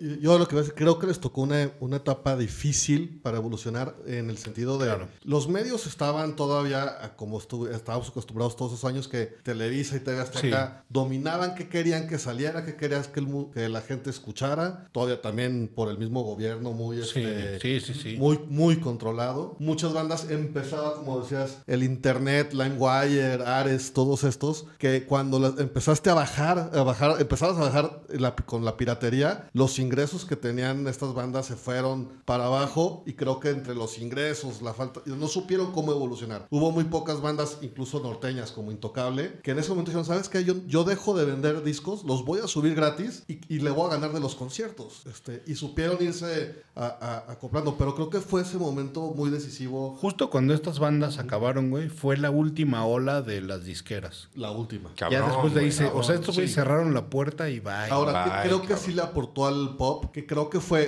puta, no podemos dejar a la banda escuchar estas letras, Sí. pero podemos hacer que el pop evolucione poquito y empiece a hablar de cosas que no hablaba antes. Eso está bien interesante, Pasamos de, Claro. de te conocí en un bazar a hacer el amor con otro, ¿no? O sea, ya, ya no era tan fresita y Claro. empezamos a tener letras un poquito más agresivas. Claro, sí, totalmente. Sí, e- e- en- yo nunca he visto Caifanes. Es, es- es una, de las cosas que me hace falta en la vida. Bucket list. Sí, güey, cabrón. Pero, por ejemplo, Caifanes creo que lo administró muy bien. Creo que Caifanes lo hace un par de conciertos al año y ya, no hay más. Entonces los aperra, los vende caros y, y se supo cotizar. Muchas de esas de estas otras bandas, güey, pues pagas 500 pesos y ves Sí, claro. 8 o 9 bandas, güey. No sé qué tanto les reditúe, pero tocan No, pues no. cada fin de semana. Yo sabes que yo tengo un... Perdón, perdona, este, compañeros. Este, yo tengo una teoría, güey. Desgraciadamente en México no hay eh, educación musical, güey. Y la gran mayoría de los artistas que salen, los pocos que, que como que medio la arman, pues la neta no, es, no son estudiados, güey. O sea, son músicos líricos, güey. Que como que ahí que están chido y todo y como que le echan ganas, tienen buena actitud, pero no, no, no tienen escuela, cabrón. O sea, poquitos, hay muy poquitos que sí. Como, y la neta, si se fijan, los poquitos que sí tienen escuela son los que trascienden y siguen evolucionando su forma No de necesariamente, tocar, güey. Yo también creo lo No, mismo. ¿eh? no Yo creo, creo. que no, No crees, güey. necesariamente. Yo, lo- puta, yo veo así como que nomás no hay escuela, cabrón. O sea, no... Eso tienes toda la razón, pero no creo que tenga que ver este ni aquí ni en Estados Unidos ni en Alemania que la instrucción tenga que ver con la popularidad. ¿Tú, tú, por ejemplo, crees que Caifanes, como lo decía ahorita... eh, eh, Y no su nombre. Este culero. Es que no me acuerdo de su nombre ni de su apellido. Ah, perdón. Judas Iscariote. Este de, de Judas, eh, exacto. Eh, yo sí creo que Caifanes eh, no son precisamente los músicos más estudiados. Más que Ni- ni- el dios Markovich. Markovich. Sí, sí, exacto. Eh, entonces, eh, yo también creo que a lo, a lo mejor, por ejemplo, Coda eran, eran músicos muy, muy bien entrenados. Sí, de Martel, pero Ca- cabrón. Y este. Y Toño Ruiz, un, un- un excelente guitarrista. Y en realidad todos eran muy buenos Sí. como músicos. Y, y sin embargo, su trascendencia no fue mayor tampoco, ¿eh? Sí. ¿Sabes qué es el pedo también? Buen que es casi criminal. Que, o sea, pues, indudablemente ahorita, ahorita que veíamos al top ten, indudablemente la, la mayor banda es el Tri y después Caifanes. Pero está muy triste que Caifanes tenga cuatro discos. Ah, no, definitivo. Está muy triste eso, güey. O sea, está... Cinco, ¿no? Sacó después uno, ¿no? Apenas acaba de sacar uno. Ah, pero no es Caifanes, es Jaguares, ¿no? Ja- O- Jaguares pero, pero para mí ese no cuenta como. Es que en, en realidad el, el rock, y, y digo, espero que estemos más o menos de acuerdo en esto, pero... Ah, no. En- no, en- cabrón. Mi madre, ¿no? Y te callas. Y te callas. Y te callas. Maldito Judas. Aguas. Y te callas. Uh, sí, sí, agua. Estoy Mira, y aquí está ¿eh? Rich para, para atestiguar que si haces enojar a Abraham, ¿Ah, sí? sí, Ahorita ya puedes, Diego puedes hizo desaparecer de este Diego podcast. encabronar. Oye, Entonces, ta- Puedes no desaparecer de este podcast. Oh, tan, tan tranquilo que te ves, amigo. No, tan, soy cabrón, güey. tan pasivo que te ves, cabrón. No, pasivo sí, sí se ve. Tranquilo, no sé. A ver. Otra- ya te estoy anotando otra más, pinche chango. Este, no, cre- creo que eh, el- en un poco de, rock es eso, güey. El- Uno de los, de los vocalistas de rock en español, igual y más famosotes, güey, es el de Café Tacuba y canta culero, güey. Pero, pero Café Tacuba es de los que más discos vende y de los y, y de las bandas que ha hecho, que pudo hacer esa evolución. No te metas Y, con y- oye, ¿y no crees que tiene identidad, güey. Neta. A bueno, ver. sí, podríamos decir de Iggy Pop, ¿no? Canta de la verga, pero pues. Pero es- tiene una actitud. Henry. Rollins canta de la verga, pero es Henry Rollins. P- Perdón, Rubén Albarrán tiene una, una identidad, güey. De que- culera. Y, y aparte lo vas a lo, no, lo vas a reconocer, no importa lo que estés escuchando donde cante ese güey. Exacto, güey. No canta bien, güey. Pero tiene una identidad, o sea, lo, lo- lo reconoces y lo, y, te, y lo vas a ver y te la pasas chingón. Pero Leo de Fobia tampoco cantaba bien, güey. Sí, ¿no? No. No, no, a mí Ve no se me hace que sea un gran cantante. Eh, yo creo que Leo eh, es, es Mi Leo. mi, mi leito, guap- guapísimo. Este, yo creo que Leo es, es, es un muy buen frontman. ¿Un qué, perdón? Frontman. Repeat after me, frontman. Fondant. Ah, ok, sí, Leo es un fondant. Tienes razón. Be- Beto Que Cuevas se canta- derrite en la boca. Beto Cuevas canta cabrón, pero no me transmite gran cosa. güey. No es, no es tan buen frontman como, como lo puede ser. Entonces, eh, hay, hay una hay una combinación en el rock ahí medio rara, güey, que puedes tener un pinche bozarrón chingón y no ser... Tan es así Es que, que el rock de es- los, mejores, los mejores frontman tienen la peor voz de todo el Claro, güey. Es que el rock es actitud. Eso es. O sea, el- los Ramones decían eso, güey. O sea, yo sé que estamos hablando de rock en español, pero los Ramones decían eso, güey. Decían, güey, tocamos de la verga, güey. O sea, ninguno de nosotros toca bien, güey. Pero vamos a salir con una actitud que vamos y a dejar. bien cabrón. do- ah, Vamos a dejar con la boca Cañón, abierta a todos. Y pues que ese es, ese es el rock, güey. A ver, vamos a, rock, güey. vamos, a, vamos a empezar a tratar de concluir. ¿Crees que el rock haya estado a la altura del pop mexicano? No, por la sencilla razón de que no, no había... No, no era un área de negocio, güey. Partiendo de eso, güey, pues ya te la pelas con Ya. lo que sea, güey. Es lo, que, es, lo, es lo que yo les decía hace rato, güey. Cuando no es negocio, bye, cabrón. lo desaparecen del mapa, güey. Aquí en México. Sí, en México. En Estados Unidos, en Europa, en lo que sea, ah, pues tienen su nicho, ahí están, y Sí. chingón, y también es negocio porque también hay target. Sí. Pero aquí en México, güey, no es negocio, güey. Adiós, güey. Ahorita es el reggaetón, cabrón. Mañana el reggaetón ya empalagó, ya que hueva. Vámonos con el Adiós, tumbado. reggaetón, güey. Y Todos esos reggaetoneros, güey, güey, a manejar taxi, güey. Entonces, como lo que siempre vende es el pop, pues el pop siempre va a ser el rey, güey. Y ahí Pero, vamos, y ahí vamos pero creo que aquí está justificado, güey. La calidad del pop mexicano. O sea, Es, es justo también lo que yo decía, güey. O sea, es que el rock, güey, no da, güey. Perdón, güey. Pero no da, güey. Y es triste, güey. Es triste, pero el rock aquí no da, güey. No da, güey. Da nada más para... ¿Cómo si le dio a Maná? Bueno, pero es que ellos supieron. güey. Ellos son pop. ellos, ellos- no, ellos no rock. bueno, sí. O sea, Man- Maná y Café Tacuba son los dos máximos exponentes del rock mexicano porque les dieron la apertura a todos los medios. Está al revés tu micro, creo, ¿no? No, así está, así. Ah, güey. Ay, hombre. Ay, No, pero, pero sí, la realidad es que... Menace in the es- House. Son a los dos que le abrieron las puertas todos los programas para hacerse internacionalmente conocidos. A ningún otro. Pero mira, una cosa que quiero decir es que aquí en México nadie le abre la puerta a nadie porque somos una caca. Seguramente bandas, güey. O sea, seguramente ¿Sí? sí, güey. Sí, güey, claro. Fíjate que yo, yo A sí ver, me acuerdo un- yo- un- una banda, no pero- recuerdo el nombre, güey. Estaba en un concierto de Café Tacuba, eran unas chavillas que subieron. A, a medio concierto. La- No estaban la tan tab- guapas, La güey. taba y la diega. Las ultrasónicas, ¿no? No, no, no, era una banda, no sé, güey. Y a medio concierto pararon, güey, y dijeron, van a tocar estas morras, dos rolas. La pinche banda también naca, ¿no? Eh, claro, chichis. no sé qué. Y este, y dije, bueno, pues, por lo menos están tratando de jalar a alguien. No sé quiénes eran, güey, pero pues, creo que sí hicieron algo. A ver, fíjate, lo que estábamos diciendo hace Sí, rato. señor. Fíjate, yo creo que las bandas, pocas bandas que, has- que han trascendido en el rock nacional, Sí. son porque la neta son más pop que rock. Sí. Zoé, ¿no? Café Tacuba, sí, güey. Pero es pop, güey. La neta Sí. es pop, güey. Sí, Maná es pop, güey. Molotov. neta, Molotov Es pop. También es pop, güey. O sea, y, y Molotov, yo ya no lo veo tan acá, güey. O sea, está chafa, güey.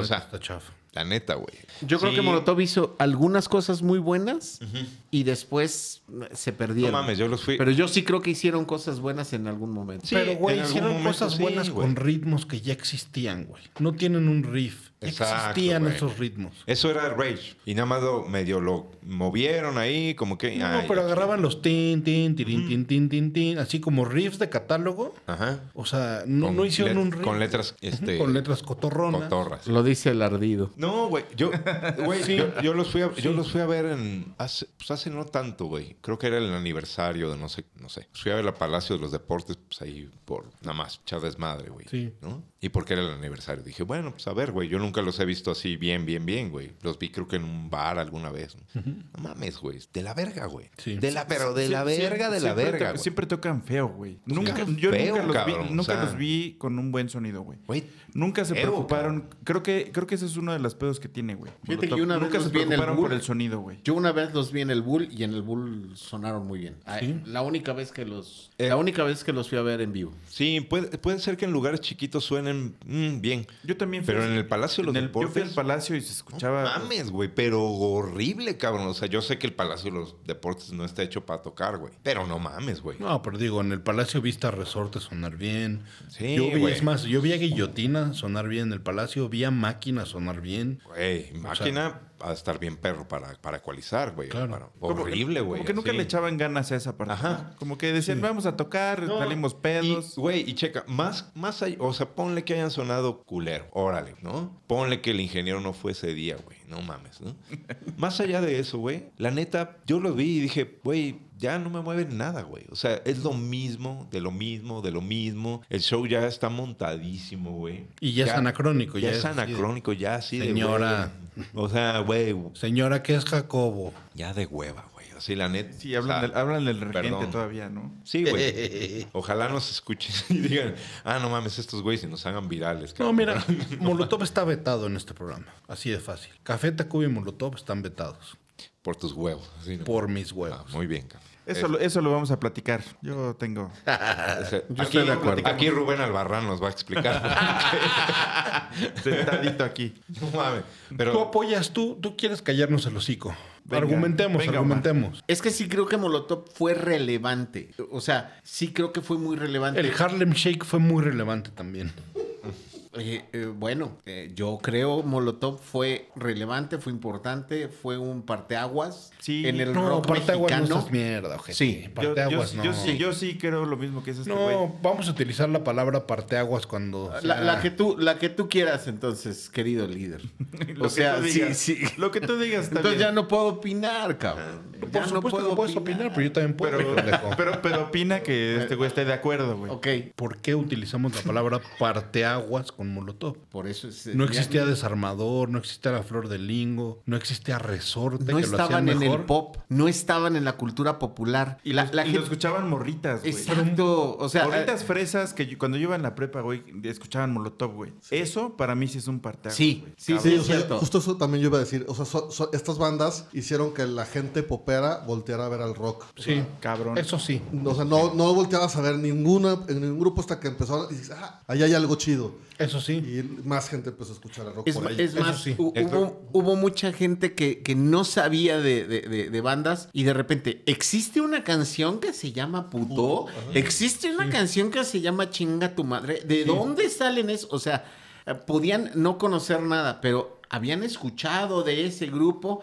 A mí mi mamá me preguntó, ¿y cómo escuchas eso, güey? Ok, está chingón, a mí sí me gusta, la- la- este, casi casi, lo siento mamá, pero yo sí lo voy a escuchar. Obviamente nunca lo ponía en el coche con mis papás, cabrón. No, no. Pero, pero, pero sí mucha gente le llamó la atención. Eso sí, para mí sí se vuelve un parteaguas. o Sí, sea, güey, yo si hay un momento donde la gente que no sabía de- nada de este tipo de grupos empezó a, a- a ponerle atención. Todo el mundo lo tenía en la cabeza. Todos. yo tengo No, una, yo no, tengo no, una no, amiga. No estamos diciendo que, que fuera mejor, güey. Yo- yo- exacto. A ver, ese es el punto. parteaguas.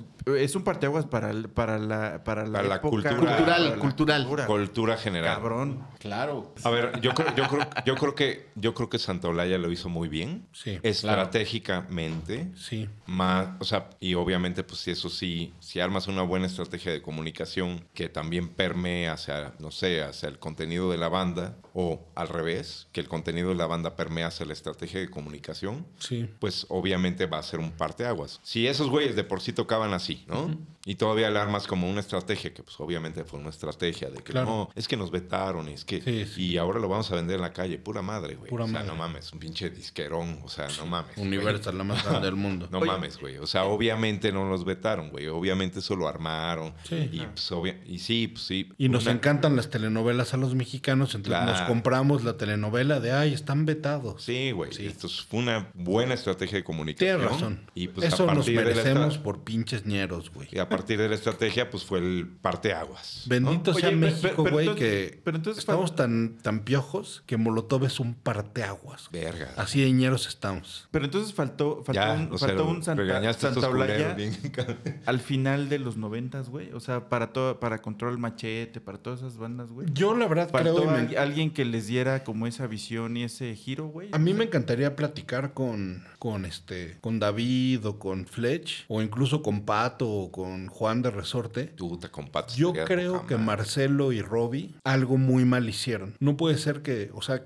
¿quiénes tenían Marcelo y Robbie en sus manos? Tenían a Control Machete, tenían a, este, a Ilia Kuriaki, tenían a Resorte, tenían a Zurdok, y no puede ser que todas esas bandas están muertas. Está bueno eso. Oye, Era lo más grande. Está bueno. Pero ¿no crees eso, que cambió? O, o sea, yo creo que también a partir de los 2000 y ya lo habíamos platicado, Sí, señor. en los 2000 cambió el, el- el- el mundo y la música y la forma en la que consumíamos la música. Sí. Entonces, eh, eh, el que esas vayan, bandas hayan, digamos, decaído, No, yo creo que implotaron, güey. Hay, hay algo muy raro, güey. pero, pero en general el negocio de la música, y lo acabas de decir, Totalmente. Fue, fue el último boom de las disqueras, finales de los 90, y después de eso, las disqueras, los A- eh, AIR, to- todo eso cambió la forma eh, de, de- de trabajo. Lo que decíamos hace rato, pues también hoy en día los artistas no viven de vender discos, viven de, de- de las presentaciones, viven del concierto, porque pues, el negocio de Spotify te da este punto dos centavos cada que hay un, un play de tu canción. Entonces, ¿cuándo Pero- vas a ganar algo, no? Pero está extraño, ¿no? O sea, como, ¿por qué el pop y otros géneros sí tuvieron continuidad? O sea, ¿por qué sí siguieron? Sí. ¿Y por qué el rock así, pum,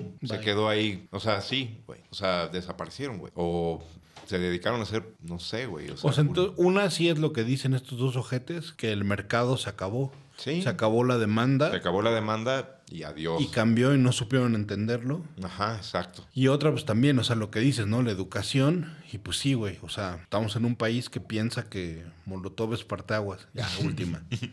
No, no es cierto, ¿no? Pero sí, este, tenemos la música que merecemos, ¿no? Pues, Probablemente pues sí, también. o sea, yo sí lo veo así como, como, no sé, o sea, a lo mejor, a lo mejor estoy, me estoy dejando guiar por el mainstream. Sí. ¿no? Por el, por el entorno comercial, ¿no? Y a lo mejor estoy, o sea, yéndome con la finta, durísimo, ¿no? Y, y podría ser que, que, que yo fuera aferrado, ¿no? Y dijera, no, es que a mí lo que me gustaba es el rock. Entonces voy a seguir escuchando ese rock y voy a escuchar, este, voy a buscar esas bandas que están produciendo, que están haciendo, que están grabando. Y ahí de aferrado y de aferrado, ¿no? Pero pues la neta es que tampoco da- dieron mucho, cabrón. O, o, No, o a lo- lo- lo o tal vez no nos enteramos, cabrón. O sea, o... No, pues sí hemos seguido traqueando. Y, y también a lo mejor tiene mucho que ver que somos muy malinchistas con el rock, ¿no? O sea, Sí. queremos el gringo y no despreciamos el mexica el, el español. Pero todo el mercado del Vive, amigo.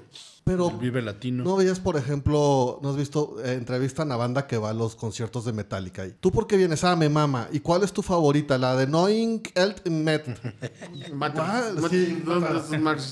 Y, ya, y, y así, son- así es la may- y Estás hablando con banda, quizá low target, y todos van por el gringo, güey. Van por el gringo, no, no, no. Claro. Ya no se, no se están inclinando nada por el mercado mexicano. Oye, ¿y tú, Abraham? Repeat after me. No, y la oferta, la oferta se acabó. La oferta se empezó a ir al más a lo rapero, a lo hip hopero, a, A lo reggaetonero. reggaetonero, a- Pero claro. lo que está muy raro, Pepín, es que, o sea, este ojete nos contó que fue hace dos semanas a ver a la Lupita, a la Cuca, ¿no? a Kenny. O sea, ¿por qué esa generación de culebras sí sobrevivió y la que sigue no? Mm, ya no hubo nada más. ¿Qué le siguió? Oye, yo, eh, yo sí pensaría que porque no tienen otra cosa para comer, güey. Y no lo digo en mala onda, güey. O sea, pues probablemente esa, de- perdón, pero pues el, el, estas bandas Bostic y todos estos que siguen tocando cada fin de semana, de eso viven. No, güey, son igual que el tour de los 90. Pues es, es- es el tour del desempleo, güey. Ah, Sí, güey, pero, pero el tour del desempleo este, eh, pagas 800 pesos por boleto en, en la zona de hasta arriba, güey, y 2.500 pesos hasta abajo, güey, y para ver a las otras bandas de, de- de rock, como decía el, el Rich, por 300 pesos, 500 pesos, güey. O sea, le dijiste Rich Abraham. Va a haber, va a haber, va a haber pedos grandes aquí. güey. Oye, güey. Pero fíjate, Este es el pero último fíjate, es que- capítulo. Por estar viendo a Rich.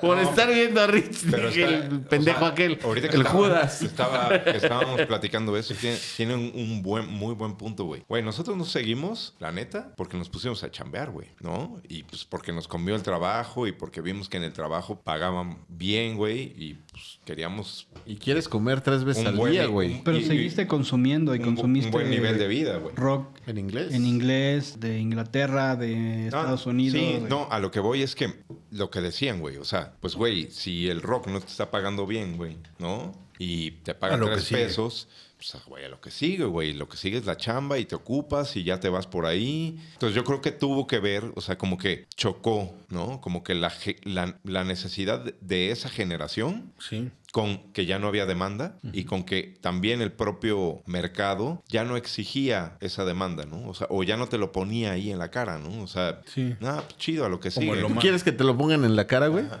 El rock. ¿Qué les parece si para relajarnos y, y ya no estar enojados, nos vamos al top 10 de rock mexicano de los noventas, en el que les voy a pedir, por favor, cada quien va a dar su caso de sus canciones, las que sean, pero les voy a pedir que tomemos en cuenta calidad, relevancia, innovación, ejecución y trascendencia. Eso anula a Café Tacuba y a Molotov en esta lista. Si quieren ponerlos está bien, Yo no lo voy a hacer. pero este Yo lo voy a mutear cuando edite este pedo, cabrón. Entonces, si les parece bien, mi querido Pepín, te toca tu top 10. Dinos quiénes y por qué. Quiero empezar con, no con el top 10, porque Claro. me voy a... Porque soy rebelde. Exacto. Exacto. Pero si, si hablamos de, de una banda de, que evoluciona, que trasciende, que deja huella, creo que el Tri, Sí, señor. a finales de los noventas, Sí. tuvo dos álbums que fueron considerados y que fueron nominados al Grammy. Fueron Cuando tú no estás Ah, cuando tú no estás. pues. y Fin de siglo. Y de Fin de siglo, pues la de Nostalgia. Esta es la nostalgia. Es de las- A mí sí me gusta ese Sí. rola, la neta. A mí el tri en general me gusta un chingo. Y eh. también, cabrón. Un chingo. güey. Oye, pero, pero el tri ejecución, neta. Sí, güey. Sí, claro. En- Mira, yo he visto eh, al Tri no, eh, tres veces. La neta, la neta, te voy a ser sincero. La primera vez que los vi fue cuando estaban en la onda acústica. Y ejecución estaba terrible, pero la perdonabas, cabrón. Después los vi en una temporada que ya traían nuevos músicos que tenían Sveshnik Paleta en el violín. Y de ejecución me cagué. Y ahorita los acabo de ver en YouTube en Desvelados.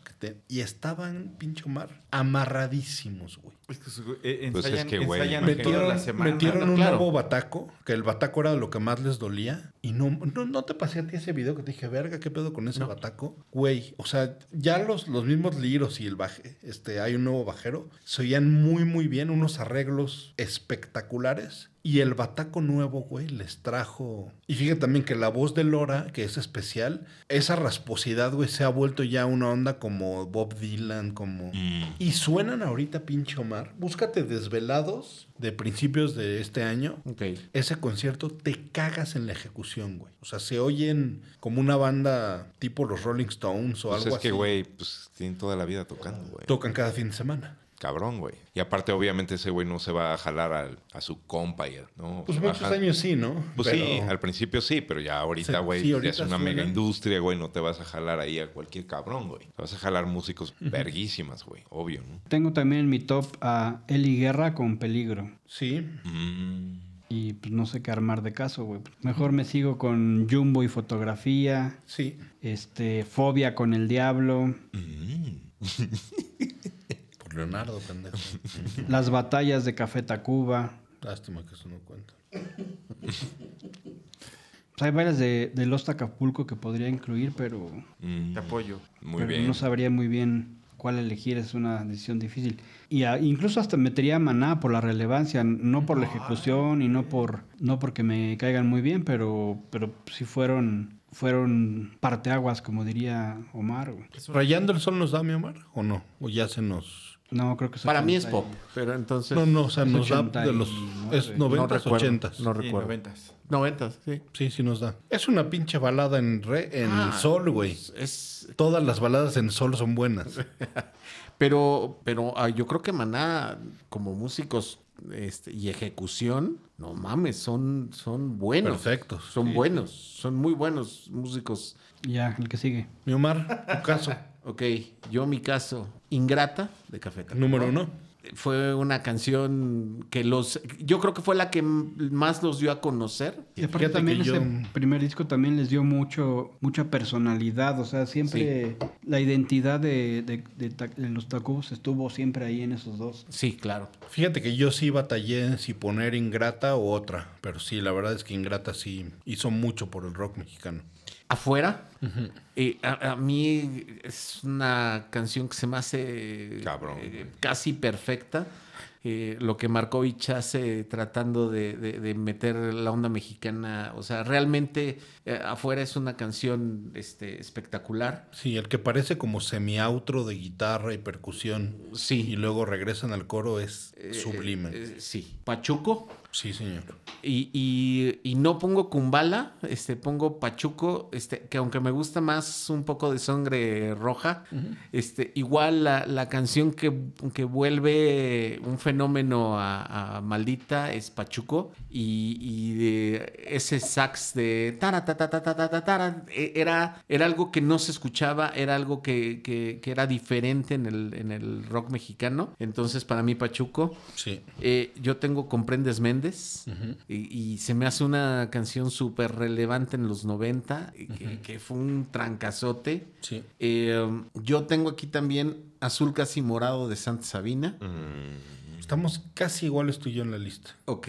Tengo otra más de, de- de Caifanes, La Célula que Explota. ¿Todavía nos alcanza? ¿90? Sí, Sí. Es, es del 90. El, el Diablito lo- es del justo 90. lo acabo de, El Diablito es del 90. de checar. Sí. Y, y La célula que explota igual fue una canción este, bien importante. Sí. Eh, no digo que sea, inclusive no, no es tal vez de mis favoritas, Claro. ni de ese disco, ni de, pero creo que fue una Sí. rola muy importante. Todo ese disco es muy bueno, ¿no? Todo ese disco, el, el Diablito es excelente. Pues todos sus Los- discos, ¿no? Sí, Hijos de casi puta. todos. O sea, en realidad, discos, sí. cabrón. Los cuatro discos son una, una joya. Eh, um, la Chilanga Banda. Eh, la, la Chilanga Banda también fue una canción, este, era una canción divertida, era un cover. Cover. Con unos ganchos pocas veces vistos. Sí, fue, fue, fue muy bueno. Sí. Tengo ahí a Mr. Pimosh. Eh, um, tengo a fotografía también. Sí, sí, indiscutible, ¿no? Fotografía. Y tengo a Pobre de ti, Mm-hmm. Que aunque no sea de mi, de, de la que yo pondría o yo escucharía, yo creo que es el mejor ejemplo del ska mexicano. O sea, yo creo que el ska mexicano empezó este, con, con Tijuana No, y, y a partir de ahí vinieron muchas este, bandas de ska mexicano. Y, y Exacto. digo, yo podría poner por ahí alguna canción de Fobia tal vez, este, pero creo que estas son las más este, relevantes. Perfecta lista, perfecta. Mi querido Bolo, tienes mucha presión. Sí. Tienes unos zapatos muy grandes que llenar. Estoy sintiendo la presión, amigo. Está, está. Arterial. Eh, para mí, la un número uno es Dioses Ocultos. Muy bien. Por esa experiencia de verlos en vivo y verlos empezar con esa canción. Eh, canción para la Palariza este, de La Lupita, por el contexto en el que la, en, en el que la escuché por primera vez. Eh, Red de Máquina. Mm, muy bien. Muy ¿no? bien. Como que Máquina ca- pegó cabrón, ¿no? O sea, muy chingón. Eh, Un saludo al Guismo y todas las bandas que nos chingó en satélite. Son del Dolor, eh, de la Cuca. Aún, de Coda. Muy bien. Que acotación. Y que cómo se está arrepintiendo este puerco porque no la puso y ya le ganaste. Acotación, yo creo que Coda es el ejemplo de una banda de rock que permeó en el pop. Sí. Porque esa canción, puta, la escucha todo mundo, güey. O sea, Pues es- todas las que dices, bueno, todo- bueno, pero, pero no. esa de aún, güey, no mames, la escuchaba todo México, güey. Todo La México. Power Ballad, ¿no? Sí, cabrón, güey. de acuerdo. Gallito inglés, que la neta a mí sí, güey, es de mis favoritas de zurdo. Sí. Eh, Zona del terror. Secta Core. De qué, Secta qué Core, gran cabrón. disco. La neta, ese Qué disco a mí disco me tan gustó bueno. un chingo, cabrón. Sí. ¿Sabes qué era lo, una cosa aparte una cerecita del pastel padre? Era cuando no se acuerdan que estaba muy de moda duro y directo. Que te acuerdas de duro Ah. y directo, los gemelos Brennan y Ah, era como esta, ponían esa como el alarma. No, no, no. Y todo el, el concepto del disco o lo que une es un audio muy como de programa de la alarma o Ah. duro y directo. Yo me acuerdo de la portada. La portada era como afuera de un Circo. antro, ¿no? El Morobos Club, sí. Ajá, era un antro, ¿no? Sí, o sea, con unos tigres ahí. Ese es un puto discazo. Es un discazo, güey. Un saludo al panda, que qué buen bajero. No mames, Buen güey. amigo. Ojalá, Es- Estuvo ojalá. Secta Core en el conciertito que fui. ¿Ah, sí? No los, yo no los, bueno, no tenía planeado verlos, pero se atrasó y los vi. No, nunca los había visto, güey. Qué buenos son todos, güey. Órale. Verga. Fotografía de Jumbo. Claro, todos, ¿no? Una súper, súper canción. La canción de eh. Los comensales de Los Exquisitos. Mm. Me hace muy... También Los Exquisitos a mí se me hizo una gran, gran banda de esa época. Y no- tengo dudas en esta canción. Devórame otra vez. Este, tu chiquito medallas. Eh, no sé si sea de los noventas, amigo, pero a mí me- esa canción me encanta, que es El no lo mató de Laragán. El no, debe ser ochentas. Sí, ¿verdad?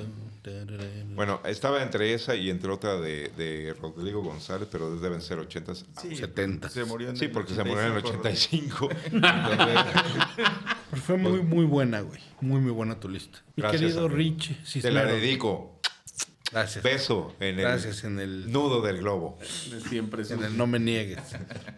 A ver, yo no sé si todas entran en los noventas, pero... eh, y yo las escogí por las que creo que, en- por lo menos de donde soy, en provincia, Sí. abrieron el camino a voltear a ver el rock. No, no, no tanto por calidad musical. ¿no? Este, Entre dos tierras de Héroes del Silencio. Claro, del rock mexicano de las mejores. ¿Es, no- es mexicano? Español. Ah, pues... Pues, pues había, muy- pues después entró un mexicano a mexicano, tocar ahí, Bueno, güey. tenía un guitarrista mexicano. Ahí está, ahí está. Aún también de Coda, creo que también fue de las ro- rolas que decías, no mames, que el rock mexicano tiene baladas de así de este nivel. Que todo. El son del dolor de la Cuca también. Sí. ADO del Tri, este, el microbito de Ahí te falló unos añitos, Eh, pero no me del tri. pusiste año, güey, me pusiste nomás. Que trajera, a mí no me dieron años, ¿eh? El microbito de Fobia. Saboteando desde antes. Sí.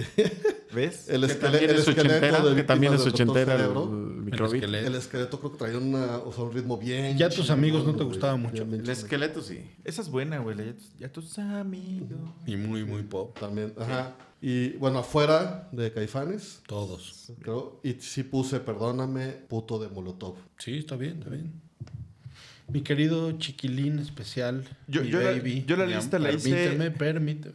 Mi querido chiquilín, mi baby, mi pareja, mi amor, mi adoración. ¿Qué tienes tú? Te hablan bolo. pero sí, pero si bolo ya pasó, güey. No, yo, yo hice la lista, algunas no son como de mis favoritas, pero pensando Unas son películas, otras son sabores de tamal. comidas.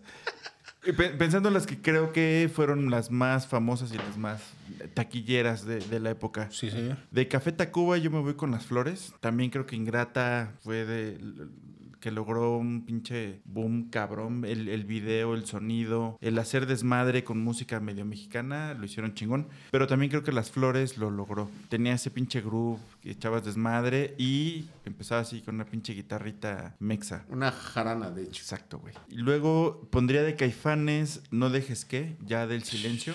Para mí el silencio creo que es el mejor disco de Caifanes. En sonido, en rolas, en como, como cuan- cuando ya tenían todo súper pulido, güey. Sí. Es un disco que está redondito, cabrón. O sea, Perfecto. tú lo escuchas así, Sí. puta, de principio a fin y está perfecto. Sí, todavía el primero de Caifanes se escucha medio... Como que no lo sabían grabar, güey.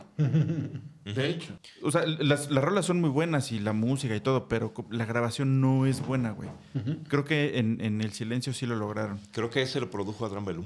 ¿Y ese? Sí. El silencio sí. Sí. Sí. Después eh, también repito Mucho Barato, Control Machete con Comprendes Méndez. ¿La canción? Sí. sí Ah, ¿Comprendes Méndez? Comprendes Méndez. Sí, sí, creo que fue una rola que nadie había, bueno, por lo menos yo no había escuchado algo así en español y dije, qué chingón. Te sentías malo, querías soltar putazos, tenías 16, 17 años y te sentías Querías un cabrón. chicharrón de las ramos. Exacto, güey. Como, como dato cultural, amigos, ven que en, en- Chúpenmela. en el video, para que se culturicen, cabrón. Este, en el video ves que sale un vato. Shock, horror, hueso. Exactamente, cabrón. Exactamente. Ese ¿Cómo se nota que duermen juntos, güey? Revisa- cabrón. revisan el, el, el script del podcast No, an- mames. antes del güey. El podcast. Eh, El, eh, el Hoy sí podcast. cogemos durísimo. se nota, no, se, no- se nota que eres un chico de los 90. ¿Cómo No crees? mames, güey, qué referencia, güey. Ya, o sea, no me- Vatos no- locos. sí, cabrón. Ese güey, el que sale en ese Al en final, ¿no? Es el que en sale ese al video. final. El Méndez, todo el video. Ajá, todo el video, el, el- Mm. el que lo acribillan, ¿no? El que lo matan, pues. Este, ese güey tenía una marca de ropa y vendía eh, ahí en la lago, en la lagunilla, güey. Ahí tenía su puesto, güey. Y, pero hacía ropa bien chingona, cabrón. Yo sí tenía un par de playeras de vatos locos. Ajá, yo tenía unos pantalones. Yo tenía unos pantalones así. De va- pana rosti. No mames, no, no unos pantalones, pero, pero eran hechos por ese güey, cabrón. Sí, sí. Morados, güey, así de esos, este, super baggy. Pero, pero grandísimos, o sea, pues es que era la onda skate, así que... Y la neta, muy, muy chido. Con el tiro a las rodillas. Ajá, güey, Sí. muy chido, cabrón. Yo Pata- también tenía unos de pantalones elefante. así grandísimos, pero me quedaban normal, güey. Se le transparentaba la tanga. Después me voy con. También re- voy a repetir una de la. Bueno, de la Cuca, El Son del Dolor. Creo que es una rola que no.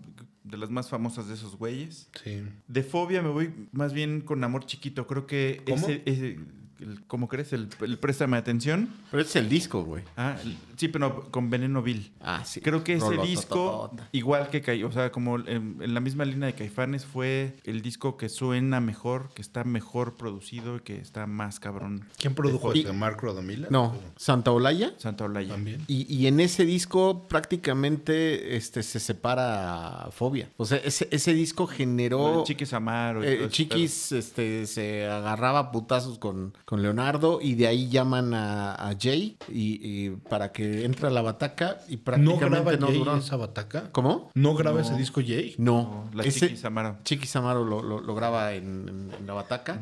Después voy a meter una de Jumbo de, que se llama Siento que. Creo que ¿Más que fotografía? Sí, se me hace... No, no hay nada mejor que fotografía, ¿no? Me- Me basé, yo, yo tenía las dos porque empecé a armar el playlist y fui rebotando y puse las dos, güey. Sí. Y al final, cuando tenía un empate, me iba en plays. Hice la chinga. Siento ¿En que- serio? Siento que me quieres hoy. Wow. Está bien chido. Pero también fotografía es una gran rola. Sí. Sí. Voy a poner una de la casta, Noches de tu piel. A mí se me hace que es un... Transfusión por ahí. Lo que pasa es que Transfusión se me hace sumamente oscura. Y no es, o sea, no está con el mainstream de la banda que escucha la Castañeda. Bueno, sí, sí de la banda que escucha justo a la Castañeda, pero no de la banda que está como en el rock nacional. ¿No prefieres las más obscuras, güey? No. un, de- un rotundo no. Ya ni siquiera le diste la vuelta, ya fue directo. No buscaste una, una vuelta. Una analogía. ¿Quieres que te la meta? Así ya, güey. Eso ya ni, ni albur fue. No, no, ya fue. Ya. Ni una president cola me trajiste. Luego voy a meter de, de la Lupita, también la que más me gusta es Palariza, pero la más famosa es Contrabando y Traición.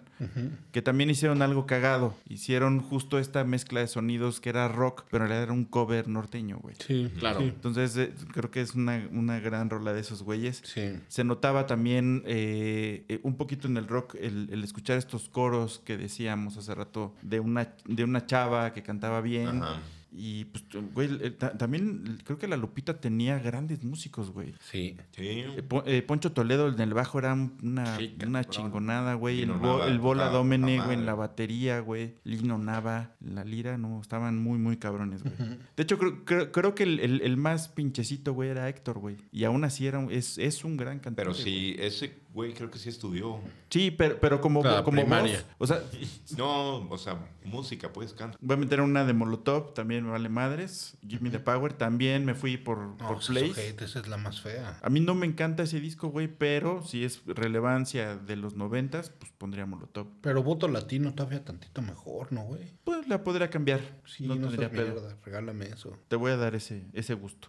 Yo no puse nada de Molotov a la verga. Puse Plastilina Mosh, Mr. P. Mosh también. Creo que es, es un sonido diferente que lo, veías, el video era, estaba cagado, güey.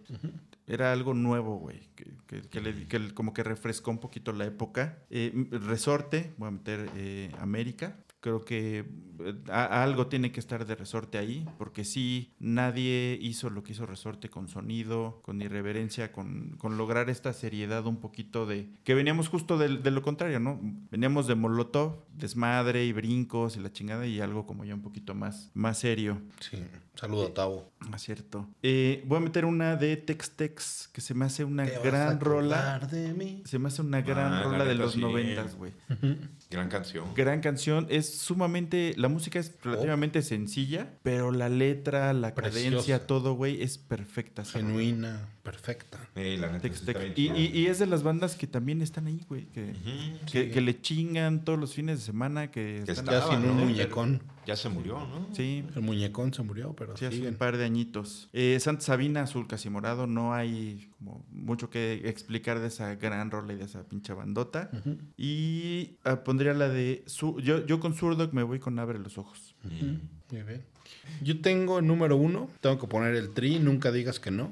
Porque esa rola me llega cabrón. Caifanes tengo afuera el número dos. Porque pues, no puede estar arriba del tri, desgraciadamente. Abajito tengo Maldita con Kumbala. Aunque me gusta más un poco de sangre.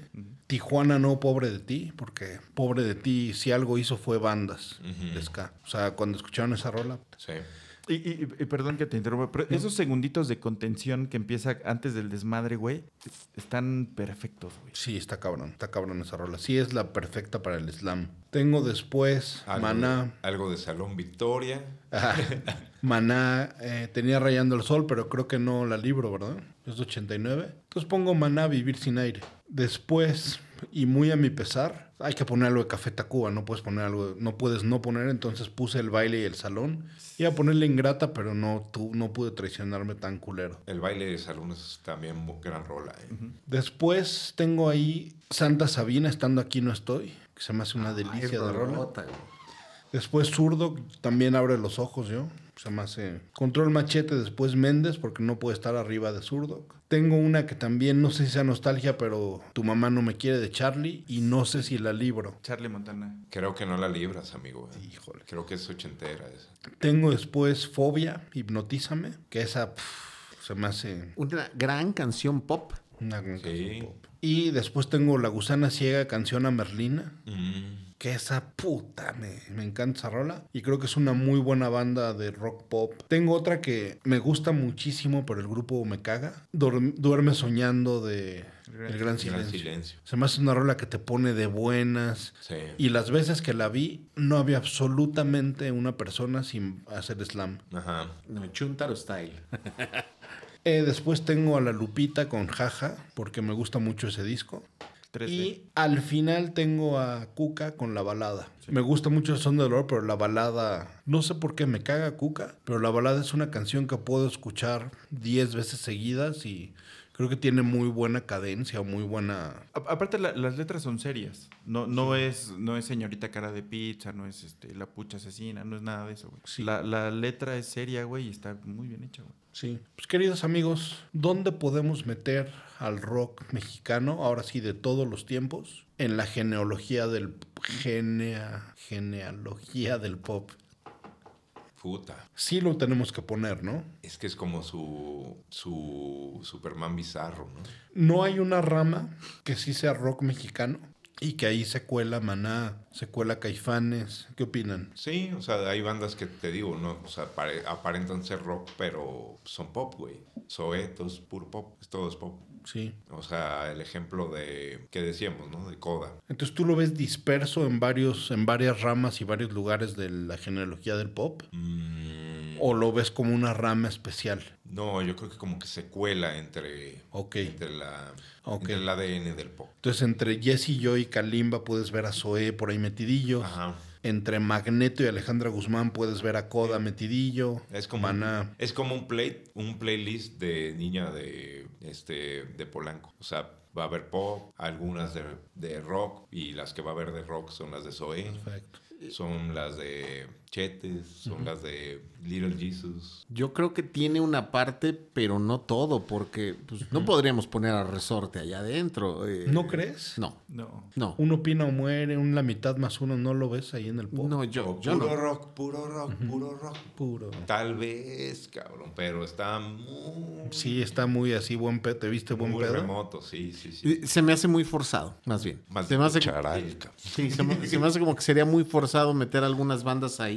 Sí. Eh, incluso- muy pocas, o sea, tienes que poner al tri hasta arriba. Y, Ah, no, claro. y de ahí a ver quién baja, pero Y la gusana. O sea, el tri de repente no, no lo podemos. No, no, lo- no lo podemos poner ahí en un, en un bucket junto a José José y ese pedo. Yo lo veo complicado o Algunas forzado, más bien. canciones. Algunas canciones. Eh, eh, exacto, eh, eh, es eso. Serían canciones, no como banda, no como, como concepto. ¿Tú, por- ¿Tú pondrías a Zurdok ahí adentro? Del pop mexicano. Ah, yo, yo en lo personal no. Yo creo que ellos son más sofisticados que eso, por ejemplo. Claro. O sea, yo, creo- yo creo que tienen ahí una parte entre hard rock y metal y de repente progresivo y de repente, o sea, creo que, que, Sí. que no entrarían dentro de esa parte. Sí tienes razón, pero Ponle cualquier canción así a tu- en el coche a tu vieja. No, no, no, Ay, no, no, no- esa madre, o sea, qué pedo. pero tal vez una sí es, tal vez un Luna sí te... Sí, algunas canciones. Por eso, por eso solamente algunas rolas.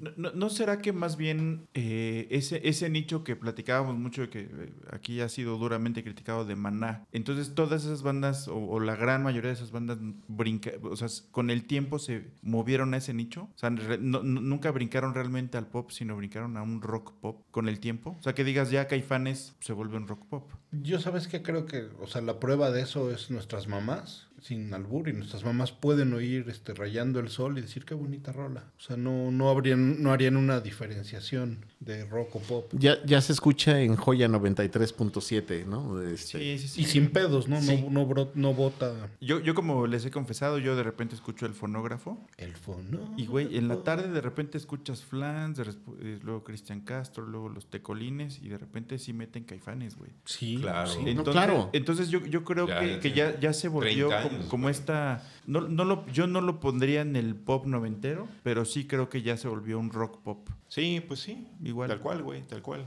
Es Sí. que yo, yo creo que, o sea, Caifanes sí ya llegó a pop, Sí. literal mexicano. No en estilo, sino en, en relevancia en Claro. la cultura popular. Sí. ¿Sabes? O sea, yo sí diría que sin duda alguna se preguntan así, ¿qué pedo con Caifanes? Pues sí, una banda de pop mexicana. Y no, no despreciando el rock ni, No, no, no. ni poniéndome técnico de, no, es más bien un pop este obscurecido bajo The Cure y eso, sino una banda pura de pop que entró perfectamente bien en el mainstream y en el status quo sin ofender a Caifanes. O sea, Sí, sí, sí. por mérito propio entró bien. No, está bien, güey. Aparte, qué chido, ¿no? O sea, qué chido para esos güeyes que dijeron, no, bueno, nosotros está... entramos en el mainstream. O sea, por ejemplo, e- es, como decir esas bandas gabachas Journey y así.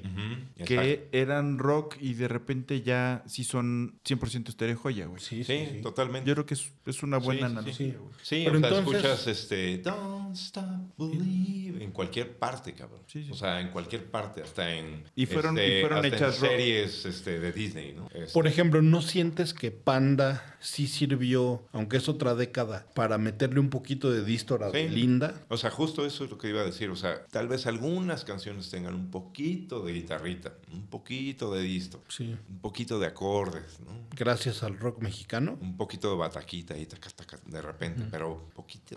También la lírica, ¿no?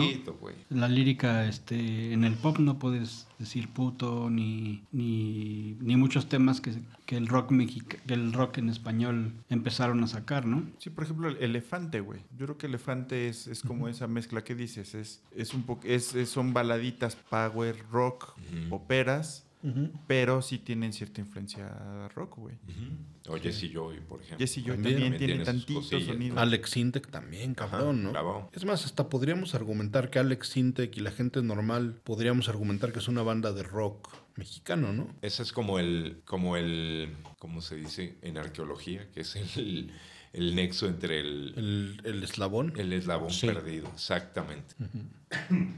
Tú, mi querido Yo creo que Alex, Alex Intec solito sí ya es pop, pero con su banda sí. Con, la gente normal es tenían cosas este, que querían hacer hasta medio progresivos, unos sonidos Peter ahí. Gabriel Soso. Sí, sí, sí, eh, bi- bien interesante. O sea, su- sus inicios con la gente normal, musicalmente creo que eran, eh, eran muy buenos. Mi Omar, la aportación del rock mexicano al pop. Eh, apertura. Para mí, la, la gran aportación del, del rock fue la apertura. Eh, la gente empezó a escuchar en, en México cosas que en, que en otras circunstancias probablemente no se habrían escuchado. El haber llegado al mainstream en muchos casos. eh, como dices tú, el, el hecho de que el día de hoy tengamos a, a Caifanes en una estéreo joya o, o ese tipo, o en el fonógrafo, pues eso significa, eh, hubo una apertura. eh, la, la Negra Tomasa cuando se escuchó la primera vez, todo el mundo... eh, ¿Eso es una banda de rock? ¿Cómo, cómo están tocando una cumbia? ¿Y de dónde? Y la Negra Tomasa se escuchaba en todos lados. Y de repente, cuando te dabas cuenta quiénes eran los que lo estaban haciendo, esos güeyes se ven como The Cure. ¿Qué, qué, qué pasó? Hubo una apertura, empezamos a escuchar cosas diferentes y, y lo comentaba hace rato. Para mí, eh, cuando empecé a escucharlo, esos prejuicios que traíamos eh, costaron trabajo porque si las letras a lo mejor no nos podían parecer coherentes y de repente te das cuenta que, ay, güey, oye, hay buena ejecución, hay buenas este, canciones, hay buenas propuestas, hay sonidos diferentes. Yo creo que esa apertura que logró el rock mexicano sí, le sí entró en la cultura popular y trajo nuevos sonidos al pop en, en México. Perfecto. Mi querido Pepín, llévanos a casa ya. Sálvanos de este episodio. No, estoy de acuerdo con lo, que dice Abraham y, y, este, y Omar. Fue tantita apertura a creatividad, a, a todo lo que no se podía experimentar en el pop. Y bueno, tomar en cuenta que la oferta mundial musical era increíble en esa época, ¿no? Entonces, pues en México era lo que había y Lo que merecíamos. sí. Mi querido Richard, lo que quieras decir de Abraham. No, no, ya estás perdonado, hermano. Ya, ya me di cuenta de dónde vino todo en el transcurso de esta dinámica. Claro. Pinche Omar. ya vi de dónde vino realmente todo. Oye, no, y decir que yo creo que también lo que trajo el rock es que el rock unió las audiencias en México. O sea, el pop no atrajo a la audiencia del rock, pero el rock sí trajo a la audiencia del pop. Ah, qué cabrón. Este, y entonces al pasar eso hizo que el artista popero dijera, ¿por qué están oyendo, por qué está volteando mi público a oír a ellos? Yo tendría que empezar a mover un poco también mis sonidos, mi- mi- mi- mi- mis letras, y, y- y eso fue por causa del, del rock. Mi querido Rich, saludos, ¿qué quieras decir? A, todo, a los 90 primos que están escuchando el programa, aquí, gracias por, por seguirlo escuchando ¿Dónde nos pueden escuchar, mi querido Rich? en Spotify y en YouTube, ¿no? Todavía. En YouTube todavía. Y mi querido Rich, este, ¿dónde vas a estar próximamente? Lo vamos a decir aquí juntos, eh, en un programa que se va a llamar... Programa y van en redes sociales mucho contenido, Fat Camp. ¿Es irónico el nombre? Es muy irónico el nombre. este nomás les va- le- miren, como lo, lo platicamos aquí, la saber en quién confiar en, te- en diferentes temas es difícil. Pero hablando de comida, de recetas, de restaurantes, siempre pueden confiar en un gordo. Y aquí vemos un chingo que vamos a estar hablando del tema. Bueno, mi Rich, muchísimas gracias. Despídenos, por favor. Gracias por escucharnos y sigan escuchando metaleros hablando de pop en Spotify y YouTube. Ahí nos vemos. Abur.